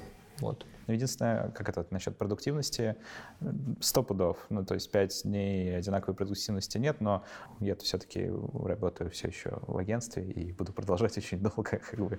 Это мой любимый формат. И у нас, естественно, как-то пять рабочих дней очень часто превращается в семь рабочих дней. Mm. Вот там 8 часов 24. А время идет, как ты стареешь, а ничего не меняется. Но от этого весело. Это отдельный вайп. Ты, кстати, от него отучился? Или... Ой, я, кстати, не помню, я ловил себя иногда э, на мысли. Это еще было в вайп-проспекте, когда вот, вот, ну, вот происходит то, что обычно описывают в плохом смысле, что что-то какой-то экшен, ну, слишком тумач, что-то где-то опаздываем, какой-нибудь тендер, там, это документация, дедлайн, а у нас что-то нет. Или там что-то как-то все, что-то поломалось. И вот это какая-то суета, ну, ты думаешь, блин, крутой драйв, да, вот прям вот, ну, такое ощущение, вот как в, сериалах показывают классно, когда динамично что-то, думаешь, о, круто.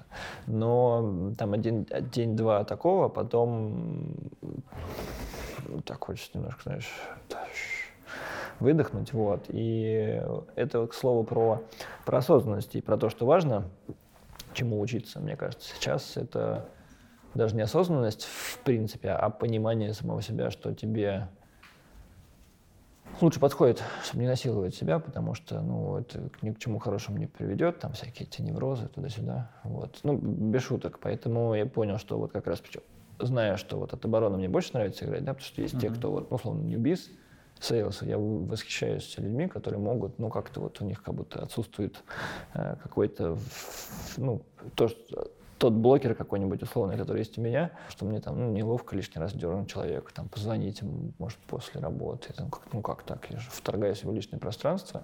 При этом это я, может быть, сам себе выдумаю, может, я ему даже не помешаю. Но вот так я вот рассуждаю, потом понимаю, что окей, это вот такое, где вот это нужно, этого должно быть много, это, наверное, не мое. Но там, где есть какая-нибудь табличка сложная с большим количеством цифр и модель, которую ну, не так много сможет посчитать людей. Ну, так же, как там суперкрутых селзов мало, так и, наверное, не так много людей, которые хорошо могут структурировать там, и обработать цифры. Я лучше вот там посижу. И мне там спокойнее, лучше получается. И вот как-то, ну, эффективность именно трудозатрат и результата, она, ну, вот КПД значительно выше. И вот, наверное, про это я как раз э, думал, когда вот был вопрос, витает в воздухе вопрос про чему учиться. Э, про... Витает, витает. Да, вот этому. То есть э, найти применение с вашим способностям. Тут больше характера, мне кажется, даже. И характера тоже. Ну, то есть я бы сказал так, что вот, допустим, если у вас там есть способности к чему-то, но характер такой, который, ну, там, может, быстро сдаешься, там, и так далее, это, ну, нет, не значит, что нужно менять специализацию, потому что ты будешь, ну, условно, быстро сдаваться, в чем бы ты ни занимался. Это, это немножко другое. То есть надо разделять, наверное. Работать, безусловно, нужно над тем и тем, но в первую очередь, наверное, выбирать то, что ну, более органично вписывается в, ну, в навыки, и под это уже ну, стараться там закалять дух так далее. Тоже легко сказать, потому что я не могу сказать, что там скала и вот это все. И бывает всякое разное. И грусть, и печаль, и фрустрация, и какое-то типа все капут, но это вопрос как раз тоже такой, как э, в физкультуре в спортзале есть там момент напряжения, момент расслабления, потому что если постоянно напряжение будет, будет травма, и вообще ничего хорошего не получится. То есть надо как-то вот это все такое движение должно быть, и тогда вроде как получается какой-то прогресс. Угу. Ну, всего своя цена. Ну, то есть... Договорная. Договорная. То есть, окей, у тебя есть определенный там набор навыков и характерных особенностей, и ты вот в сторону табличек, как ты говоришь, в сторону цифр и так далее. И ты, тем не менее, ну, руководишь отделом интернет-маркетинга, а следовательно, у тебя есть команда. И, и вот тут, наверное, хочется вернуться к вопросу про команду. А кто вообще твоя команда сейчас? И как ты считаешь вообще, что есть идеальная команда для маркетинга, интернет-маркетинга или продукта в целом? Классный вопрос. Ну, формально у меня вот только два человека в команде, непосредственно, условно, вот в моих, не, не люблю эти слова, слова все, репорты, подчиненные. Непосредственно моя команда — это два человека. И, соответственно, вот у двух человек есть еще своя команда специалистов. Вот. И так, по-дурацки сказал, вот, ребята, Пирамида есть, ну есть. да, есть отдел э, перформанса, который с бюджетом, есть отдел CRM, который, ну, условно, без бюджетов, а цели там и там совпадают плюс-минус. Это ну, увеличить количество пользователей, которые становятся либо байерами, либо там селлерами, вот, ну, либо какие-то там локальные задачки, которые ну, не, на фоне всех остальных макрозадач, они не очень э, яркие. И внутри, соответственно, каждой из команд перформанс и CRM есть э, специалисты уже непосредственно вот по каждому из этих э, искусств. А, которые делятся по вертикалям нашим в Авито. Есть авто, недвижимость там, и так далее. Вот. И они уже непосредственно работают с нашими вертикалями или PMM, так называемыми, продукт маркетинг менеджерами, которые являются представителями, как заказчики со стороны вертикалей у функций маркетинга. Ради того, чтобы достичь одну большую цель там, успеха той или иной вертикали. Примерно так это все устроено. Понятно получилось? Примерно, да. А вот как это, это идеальный состав? Ну или это идеальный состав для вот этой прикладной, ну в смысле, если прикладывать это на Авито? Или, может быть, ты видишь себе как-то шире эту команду или иначе? Не, здесь же ну, не, нет, наверное, идеального рецепта. Любую задачу, которая есть, связанную с любым инструментом или там, с любым, даже, может быть, неважно, с, не с маркетингом, есть определенный набор людей или определенный набор э, элементов, из чего получается результат. Ну вот если говорить про рекламную кампанию, там нужен и, и креатив, и отслеживание наладить с аналитикой, с разработчиками, и э, бюджет, и непосредственно специалист, который это все заводит, этим управляет. Вот. Но формально у нас вот только ребята-специалисты, которые берут, вот, синтезируют все эти составляющие, там, креативы, э, там, продукты, лендинги и так далее, чтобы ну, достичь какого-то результата.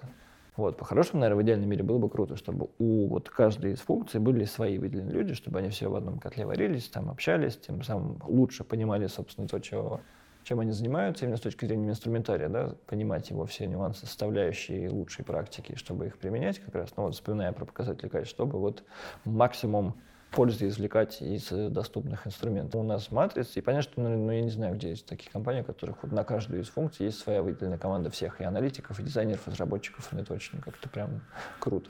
Возможно, к этому постепенно придет, но тут есть другой подход и сценарий, мне кажется, как раз про процессы. Это мое любимое, мое любимое слово. Процесс. Эффективный менеджер? Ну, да, очень стремлюсь, да, как асимптотически приближаюсь к этому.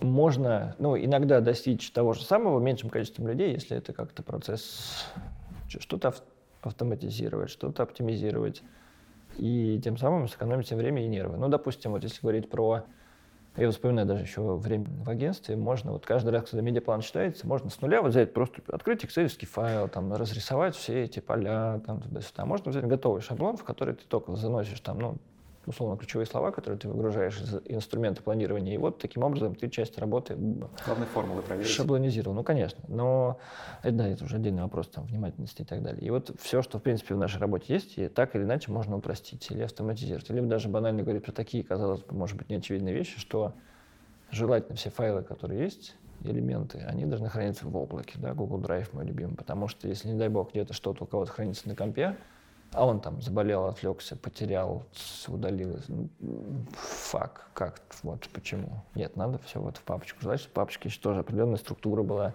нейминг и так далее. Ну, понятно, что это тоже может быть мое это, обсессивно-компульсивное расстройство, но ну, без структуры очень тяжело. Иногда с ребятами общаюсь, там как-то заглядываю в, в Outlook, а у них просто папка есть входящий. И все. И там, там не прочитанных 7 тысяч. Я, я все знаю, где что у меня. А у меня папок, я вот 200, наверное, папок. Я во всех них ориентируюсь. Я всю почту, когда я читаю, я раскидываю ее по актуальным папкам, чтобы даже вот если кто-то скажет, помнишь, полгода назад было письмо, там, не знаю, от, от тех-то, тех-то. Я говорю, да, вот, вот оно, через 10 секунд. Потому что я знаю, в какой папке оно у меня где лежит. Вот. Но это не нужно, наверное. Это много времени забирает, но мне так спокойнее. То есть у меня это вот иллюзия контроля и понимания процесса возникает. Поэтому как раз задача, вот если говорить конкретно про корпорацию, наверное, моя задача как там, руководителя, ну и в принципе, мне кажется, задача руководителя в первую очередь это ну как обеспечивать максимально комфортные э, условия труда для специалистов, которые непосредственно занимаются производством. Ну, в нашем случае рекламы, да, которые делают компании, у которых с бюджетами все должно быть понятно. Точно знать, какой объем. Если вдруг что-то поменялось, потому что забрали бюджет из условного контекста куда-то еще, это должно, понятно, быть э, от, отражено и так далее. Может, чтобы не получилось каких-то недоразумений. И тогда, наверное, будет все, ну, вот, все, все то, зачем мы всегда следим, все эти показатели engagement и так далее, эти страшные и полезные одновременно. Опять же, нужно делать все, что от тебя зависит, потому что там, если говорить про там, всякую мотивацию и так далее, это, конечно, можно, но вроде как исследования говорят, что ну, мотивация все-таки внутри, в большей степени именно. Вот, ну, тебе либо интересно что-то, либо нет. То есть сколько тебе бы там не, ну, не заставляли, ну, не захочешь. Вот. Но если человек хочет, то твоя задача ему, блин, настолько вот прям вот все помочь сделать, чтобы он просто вообще сошел с ума от того, что это все возможно сделать. Наверное, вот так. Ну, на самом деле это круто. Это бьется с моим видением. Я очень часто менеджерам говорю, что ваша ключевая задача — это высвободить когнитивные ресурсы ребят, которые занимаются ремеслом, потому что и у них нет времени приоритизировать, структурировать, заниматься процессами, они просто их это сбивает. А еще хуже, если они это не умеют, им надо сначала научиться, а потом это применять. Вот, это проблемы. Это проблемы. Ну, круто, что здесь у тебя очень схожий э, подход к команде. Но здесь вопрос. Все ли вы делаете внутри, и вообще как ты относишься к этому рынку? Сейчас же есть агентство, угу. а вроде бы все сейчас in-house стремится. И вот как ты это делишь, заказываешь ли что-то у агентств, есть ли какие-то услуги, и вообще как ты этот видишь рынок в будущем?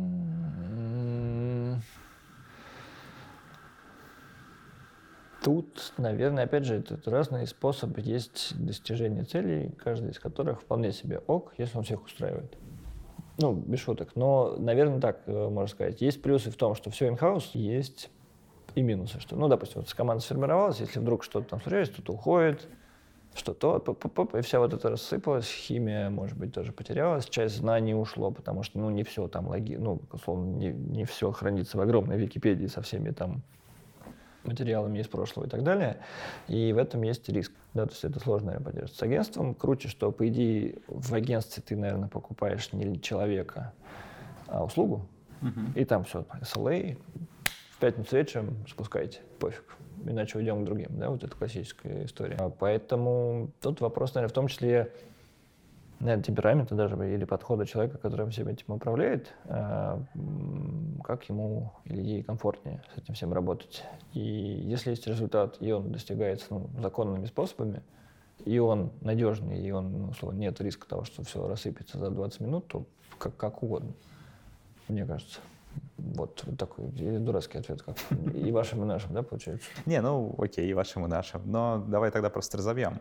И как ты вообще себе, ну, короче, куда, куда агентством двигаться? Потому что, э, окей, я сейчас знаю рынок свой, да, там это больше про там консалтинг, интерфейсы, продукты, а ты немножко там про свой, да, там больше знаешь, чем я, там рекламный, закупку трафика, да, там и так далее. Но тем не менее и там, и там есть одинаковые проблемы. Из-за ухода в инхаус уменьшается количество заказчиков но и там типа стоимость оказываемых услуг тоже она такая типа очень спорная, потому что цены не растут. И заказчики не готовы там очень быстро в динамике цен там расти относительно покупки там тех или иных услуг. А я так понимаю, по покупки трафика вообще э, там же очень низкая маржинальность получается для агентства, очень сложный рынок, mm-hmm. потому что там, ну, аукцион, грубо говоря, простой, yeah. и кто дает меньшую комиссию, тот, тот и победил, да, и вот куда им двигаться, куда сейчас двигаться вообще агентскому рынку? Кстати, его тоже, наверное, нужно порезать на сегменты, mm-hmm. ну, что перформансные штуки. А, ну, тут Насколько я помню, даже еще по, по вот времени, еще времен с контекстом и то, что я там слушал, что есть большая проблема как раз, ну, не знаю, сохраняется сейчас или нет, что не всегда получается договориться всем агентствам между собой. Ну, эти истории, когда там комиссия 0,3 нуля и что-то там, это выбивается из общей канвы, и даже когда, если хочется действительно как-то, ну, вместе с крутым качеством услуг, ну, естественно, который стоит, наверное, даже по себестоимости выше, чем в среднем, то когда вот есть такие штуки, они, ну, по сути, ну, немножко отбрасывают все назад. Но мне легко говорить, что у меня не было никогда же близко никакого интереса в рамках одного какого-то агентства, поэтому сложно понять все эти трудности, но здесь, скорее всего, вот если абстрагироваться, надо, наверное, четче понимать, а что, собственно, за услугу оказывает агентство, наверное. Ну или вообще даже вот мы все друг другу или, там, или компаниям оказываем услугу, чем лучше мы это понимаем, тем проще, наверное, как-то ограничить и оцифровать в, в деньгах в том числе. Поэтому и из того, что это не то, что я сейчас вот сижу и понимаю, как все устроено, из того, что я слышал и там на всяких конференциях и так далее, что постепенно будет, может быть, уходить из модели вот байинговой, да, это модно называется, когда деньги проходят через агентство, в модель консалтинга uh-huh. типа, когда вот мы, поскольку видели много разных индустрий, много разных рекламодателей, мы примерно знаем, как сейчас что происходит с точки зрения акциона на рынке, как что работает, что нет, как всем этим управлять, ну, эффективно, минимум, затрачивая минимум времени и денег, получается, и показывая максимально возможный результат. И можно, грубо говоря, вот я представляю себе на месте рекламодателя, у меня есть какой-то большой бюджет, у меня есть свои аккаунты в Гугле, в Яндексе, все понятно, прозрачно, чтобы там не было никаких сюрпризов. Но я могу ну, покупать экспертизу агентства за какой-то там, ну, уже по договорной цене, там, либо по FTE, либо каким-то мейлстоуном, там, не знаю, ну, как, как придумаем. И тогда, наверное, вот это даже в большей степени для агентства, наверное, не с точки зрения понятнее, что, ну, неважно, что происходит с бюджетом, если по договору, ну, все как-то все описано, есть какой-то понятный прогнозируемый период времени, за который уже услуга оплачена или должна быть оплачена, то, наверное, как-то даже спокойнее становится. Ну, я не знаю, какой налоги провести, но, ну, конечно, ЖКХ, наверное, стрёмно. Да, но есть постоянные затраты, да, ну, там какие-то есть поддержка на это, как фонд ремонта, а есть то, что воду, вот сколько ты потратил, или сколько тебе нужно было, допустим, создать рекламных кампаний, там, подобрать семантическое ядро. Вот это по переменной шкале считается. Ну, сколько тебе надо было, столько ты и заплатил. И вот с учетом ну, вот экономики масштаба агентства, что есть большое количество специалистов, которые можно там, в какой-то период сюда перебросить, там сделать, в какой-то момент сюда перебросить, в какой-то момент, ну, условно, они вообще куда-то другим чем-то будут заниматься. А если это все инхаус, то, ну, может быть, потенциально период, когда вообще не нужен будет какой-то целый отдел, и там люди будут сидеть, и вроде как их, ну, понятно, вот, ну, вот эта вот сложность, что э, такая получается шеринг экономи только в рамках бизнеса. И э, может быть, даже к этому как-то все придет. То есть, э, вот если представить, вот это я вот сейчас на ходу думаю про модульность бизнеса, что есть ну, как некоторое ядро, вот ценность, да, которая создается, что именно придуманное, да, как-то интеллектуальная собственность, какой-то инструмент превращения воды в вино, ну, условно. Okay. Вот, да. И для этого нужно какой-то маркетинг, какой-то там, не знаю, условно финансы, бух-бух, учет и так далее. Не обязательно все может быть это внутри собирать. Если вот создать какие-то бизнесы, которые на этом специализируются, это настолько у них все отполировано, что и нет ошибок, и mm-hmm. они это умеют делать быстро, эффективно и недорого, то, возможно, даже купить у них эту услугу будет дешевле, чем собирать ее внутри и при этом отслеживать и так далее. И они еще на этом будут зарабатывать, просто потому что умеют это очень круто делать. Uh-huh. Вот и даже вот сегодня там листал ленту, очень такой картинка была про автосервис, что вот там условно, если какую-то работу делать полчаса, но учиться ей нужно было 10 лет, то вы мне платите не за полчаса работы, вы мне платите за 10 лет учебы. И вот здесь то же самое. И, возможно, вот действительно превратится, что, ну, условно, патентуя какую-то интеллектуальную собственность, а все остальное можно так или иначе вот собрать. То есть нужно еще, наверное, какой-то сервис, который это будет хорошо между собой интегрировать, вот, ну, это менеджер, ну, или человек как раз, mm-hmm. да, который, но, не знаю, вот, может быть, мы вдруг предсказали будущее с тобой сейчас. Но... Ну, то есть как, э, продавать какую-то узкую, но очень крутую экспертизу. Ну, например, да, вот автомобильная тема, любимая, автоподбор. То есть, mm-hmm. ну, понятно, что автосервис это одно, там хранение э, резины другое, запчасти покупать может в третьем месяце, но вот процесс сам, вот, условно, приобрести автомобиль, там же много всего надо много, проверить. Да. Вот. Но чтобы самому это делать, это долго, и вероятность ошибки высокая. И по деньгам даже дороже получится. Да. А есть человек, которому ты платишь, ну там, по-моему, даже какой-то процент от э, стоимости автомобиля, там порога, значит, неважно. Все он делает, даже гарантию даешь, что вот если я, вот, будучи экспертом, что-то прошляпил, то у меня там через полгода я там крупные узлы заменят. Ну, в хороших вот компьютерах. Ну, круто же. Круто. И вот то же самое, например, там с налоговой, с бухучетом, что если мы что-то, ну, не так где-то, что-то uh-huh. не вовремя, что мы гарантировали, ну, это на нас тогда все эти санкции и последствия. Вот, блин, звучит круто. Согласен, согласен. Но как это здесь э, большой вопрос э, в объеме рынка, потому что в такой ситуации, в узком продукте, в узкой аудитории, в узкой экспертизе, узкий рынок, узкий объем. И да, ты будешь экспертом, известным на рынке с хорошим нетворком, скорее всего, но объемный бизнес ты на этом, скорее всего, не построишь. Но, с другой стороны, как в этой агентский бизнес не такой объемный и сейчас. Ну, как сказать, не знаю. Ну, смотря что считать объемным, там, в людях или в бюджетах? Ну, бюджеты, конечно. Ну, так как крупные же рекламные агентства, там какие-то миллиарды. Ну, они обычно сетевые, с низкой маржой. То есть нету, чаще всего нету крупного агентства, состоящего из одного агентства, а из одной команды большой, которая что-то делает. Чаще это купленные и собранные там под зонтик э, ну, да. много Но... мелких команд по всему миру. Да, понятно, бюджеты у них, как это относительно там небольшого агентства на российском рынке или там, неважно, на европейском рынке, понятно, что это большие объемы, действительно. Но если посмотреть, и особенность на маржинальность, э, всегда задумываешься. Это, знаешь, вот всегда задумываешься, что интереснее продавать товары иногда какие-нибудь в интернете, чем... Но это вопрос, это все такое. Кому что нравится. Тут ты тоже сказал, кому-то таблички, а кому-то mm-hmm. в ночи выдергивать кого-нибудь. Да. Всего своя цена. А как это? У нас уже, по-моему, третий час практически вошел. Где-то, только размер. Э, я на самом деле что? Я хотел просто э, перейти к таким, может быть, вопросам более простым, что мы так с тобой глубоко копнули. На самом деле не очень глубоко. Если глубоко, то это будет детально и скучно, скорее всего. А вот с точки зрения простых вопросов про тебя, а, мы там чуть-чуть поговорили о том, как ты выдыхаешь и так далее. А как вдыхаете? Как вдыхаешь, да. Откуда ты черпаешь э, контент, новые знания, да, там что-то такое, что тебе пользу приносит в работе. Вот так, чтобы я прям подписан был там на условный Google рекламный блог или там Яндекс рекламный блог. Честно скажу, скорее нет, потому что, ну, когда я этим позанимался, мне показалось, что фундаментально, ну, по крайней мере, в диджитал-маркетинге, там все достаточно стабильно, назовем так. Есть поисковая реклама, и она просто развивается, появляются новые фишки, комбинации, там что-то, какие-то алгоритмы, но по сути это все, что связано с поиском. Дальше есть дисплей реклама, это когда картинку показывают где-то, может быть, в приложении, в телефоне, в десктопе, по разным алгоритмам, да, либо потому, по тебе, как по аудитории, либо как по какой-то группе сайтов, и еще какие-то, может быть, суперкомбинации, релей-маркетинга и так далее. То есть, ну, базово это вот показывать картинку. Ну и третье — это видео.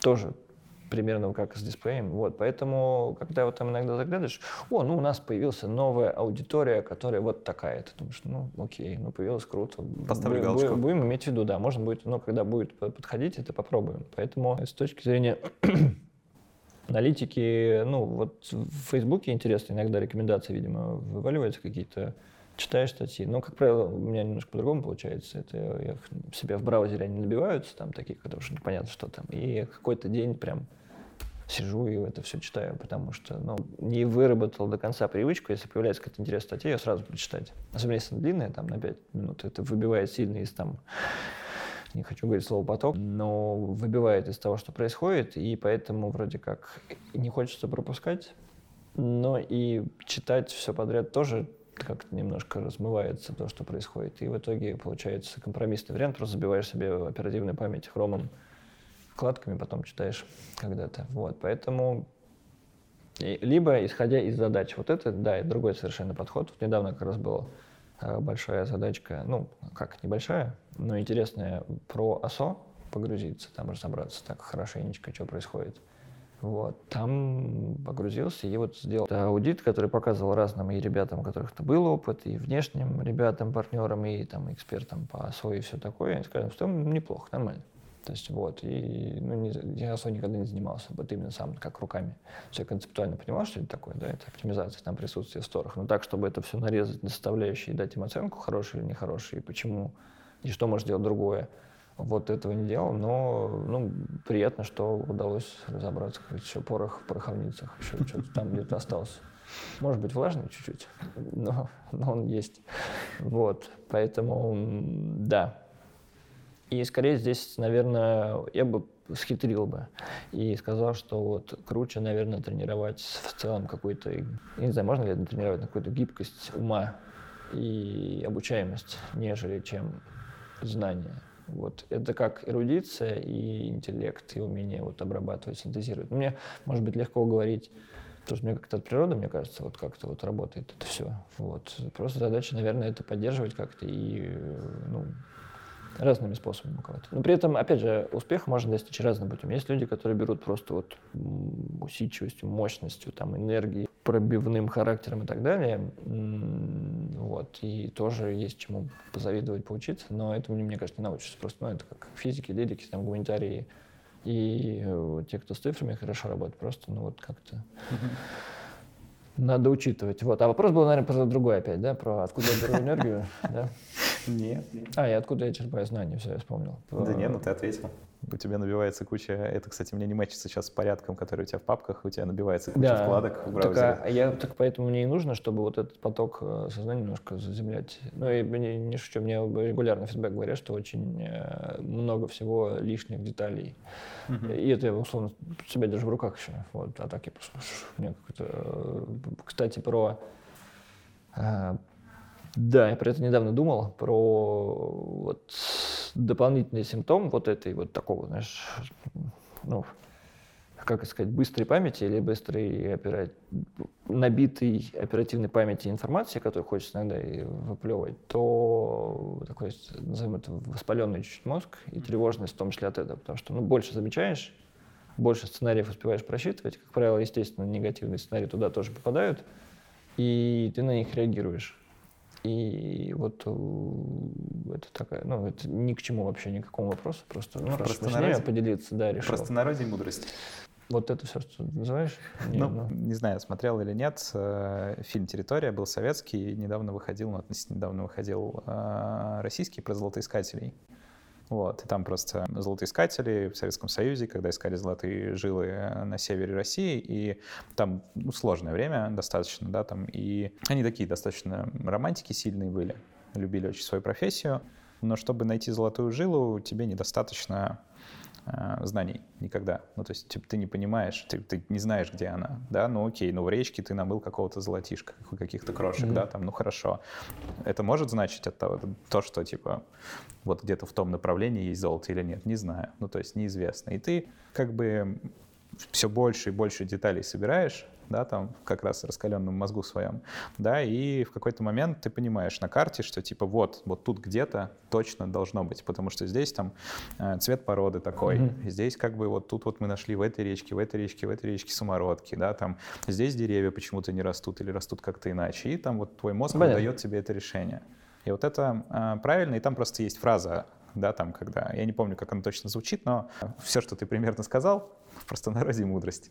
Да, там это умение а, держать мозг раскаленным и накладывать на него все жизненные обстоятельства и Интересно. ситуации. Не, у меня, не, может быть, это и так, но просто у меня мудрость как раз и ассоциируется с чем-то таким спокойствием и уверенностью. И вот просто ты знаешь все, и ты не паришься. А мне, наоборот, какой-то, как э, это... Рабочий мозг, это же хорошо. А, Ну да, хорошо.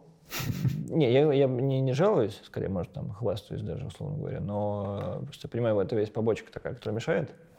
Но плюсов все равно больше, чуть-чуть, мне кажется. Вот поэтому оставим так. Лоботомию пока не буду делать. Окей. Давай к финалу двигаться. Задам тебе, наверное, последний вопрос. А, Как ты в подготовке к интервью написал достаточно лестный, но я просто все равно его задам. Что бы ты посоветовал людям, чтобы, как, чтобы держать свой мозг таким же раскаленным, как у тебя, быстро соображать и всегда выдавать нормальные рекламные кампании? Ну, Это два вопроса, мне кажется.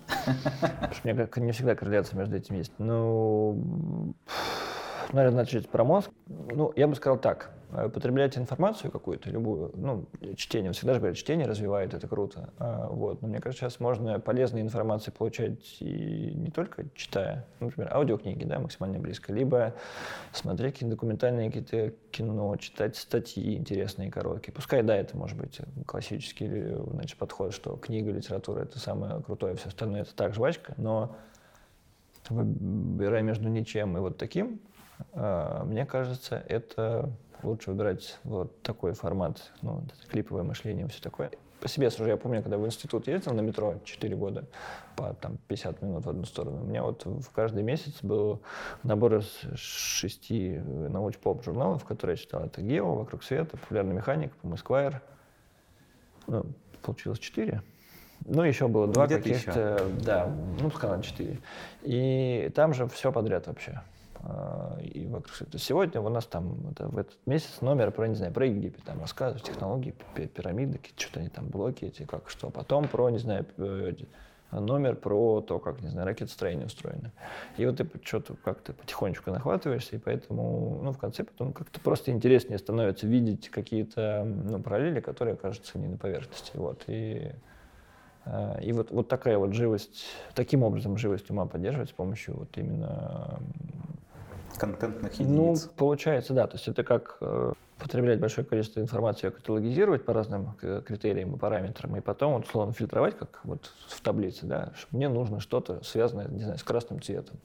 И чем больше чего-то, что связано с красным цветом, и закат, и гонки, и там, не знаю, и кровь, простите, и вот, и потом можно вот вокруг этого как-то вот достраивать, как вот на Википедии есть это развлечение, да, ты открыл статью, там еще пять ссылок, еще пять ссылок, и вот только в обратном, получается, пути вот это все забиваешь себе мозг, и становится прикольно и интересно.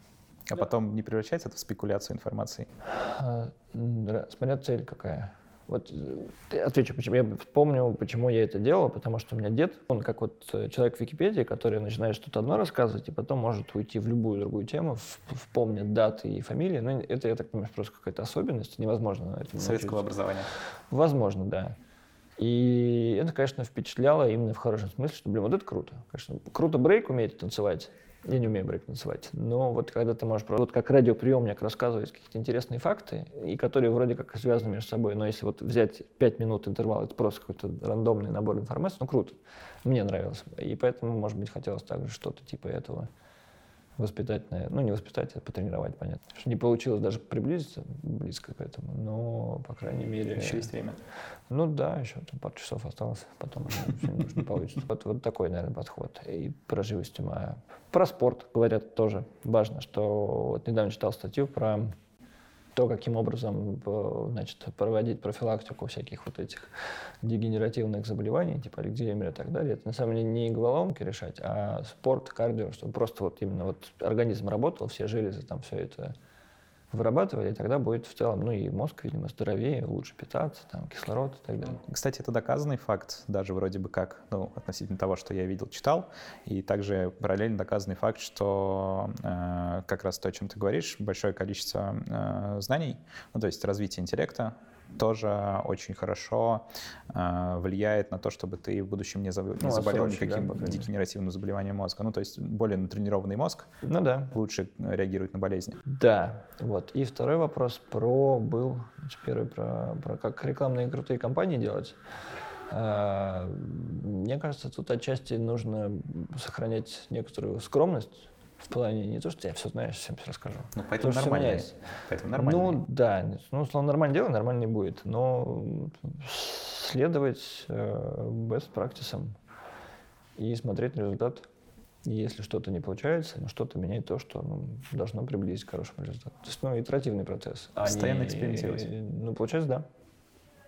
И тогда должно получиться что-то хорошее. Супер. Спасибо тебе большое. Очень круто. Вот. Приходите еще. А всем до скорых встреч. С, нам, с нами был Макс Буйко, человек, оркестр, который играет на интернет-маркетинге Авито. Спасибо. И, про, и проигрывает. Нет, шучу. Шучу. Выигрывает. Все, спасибо.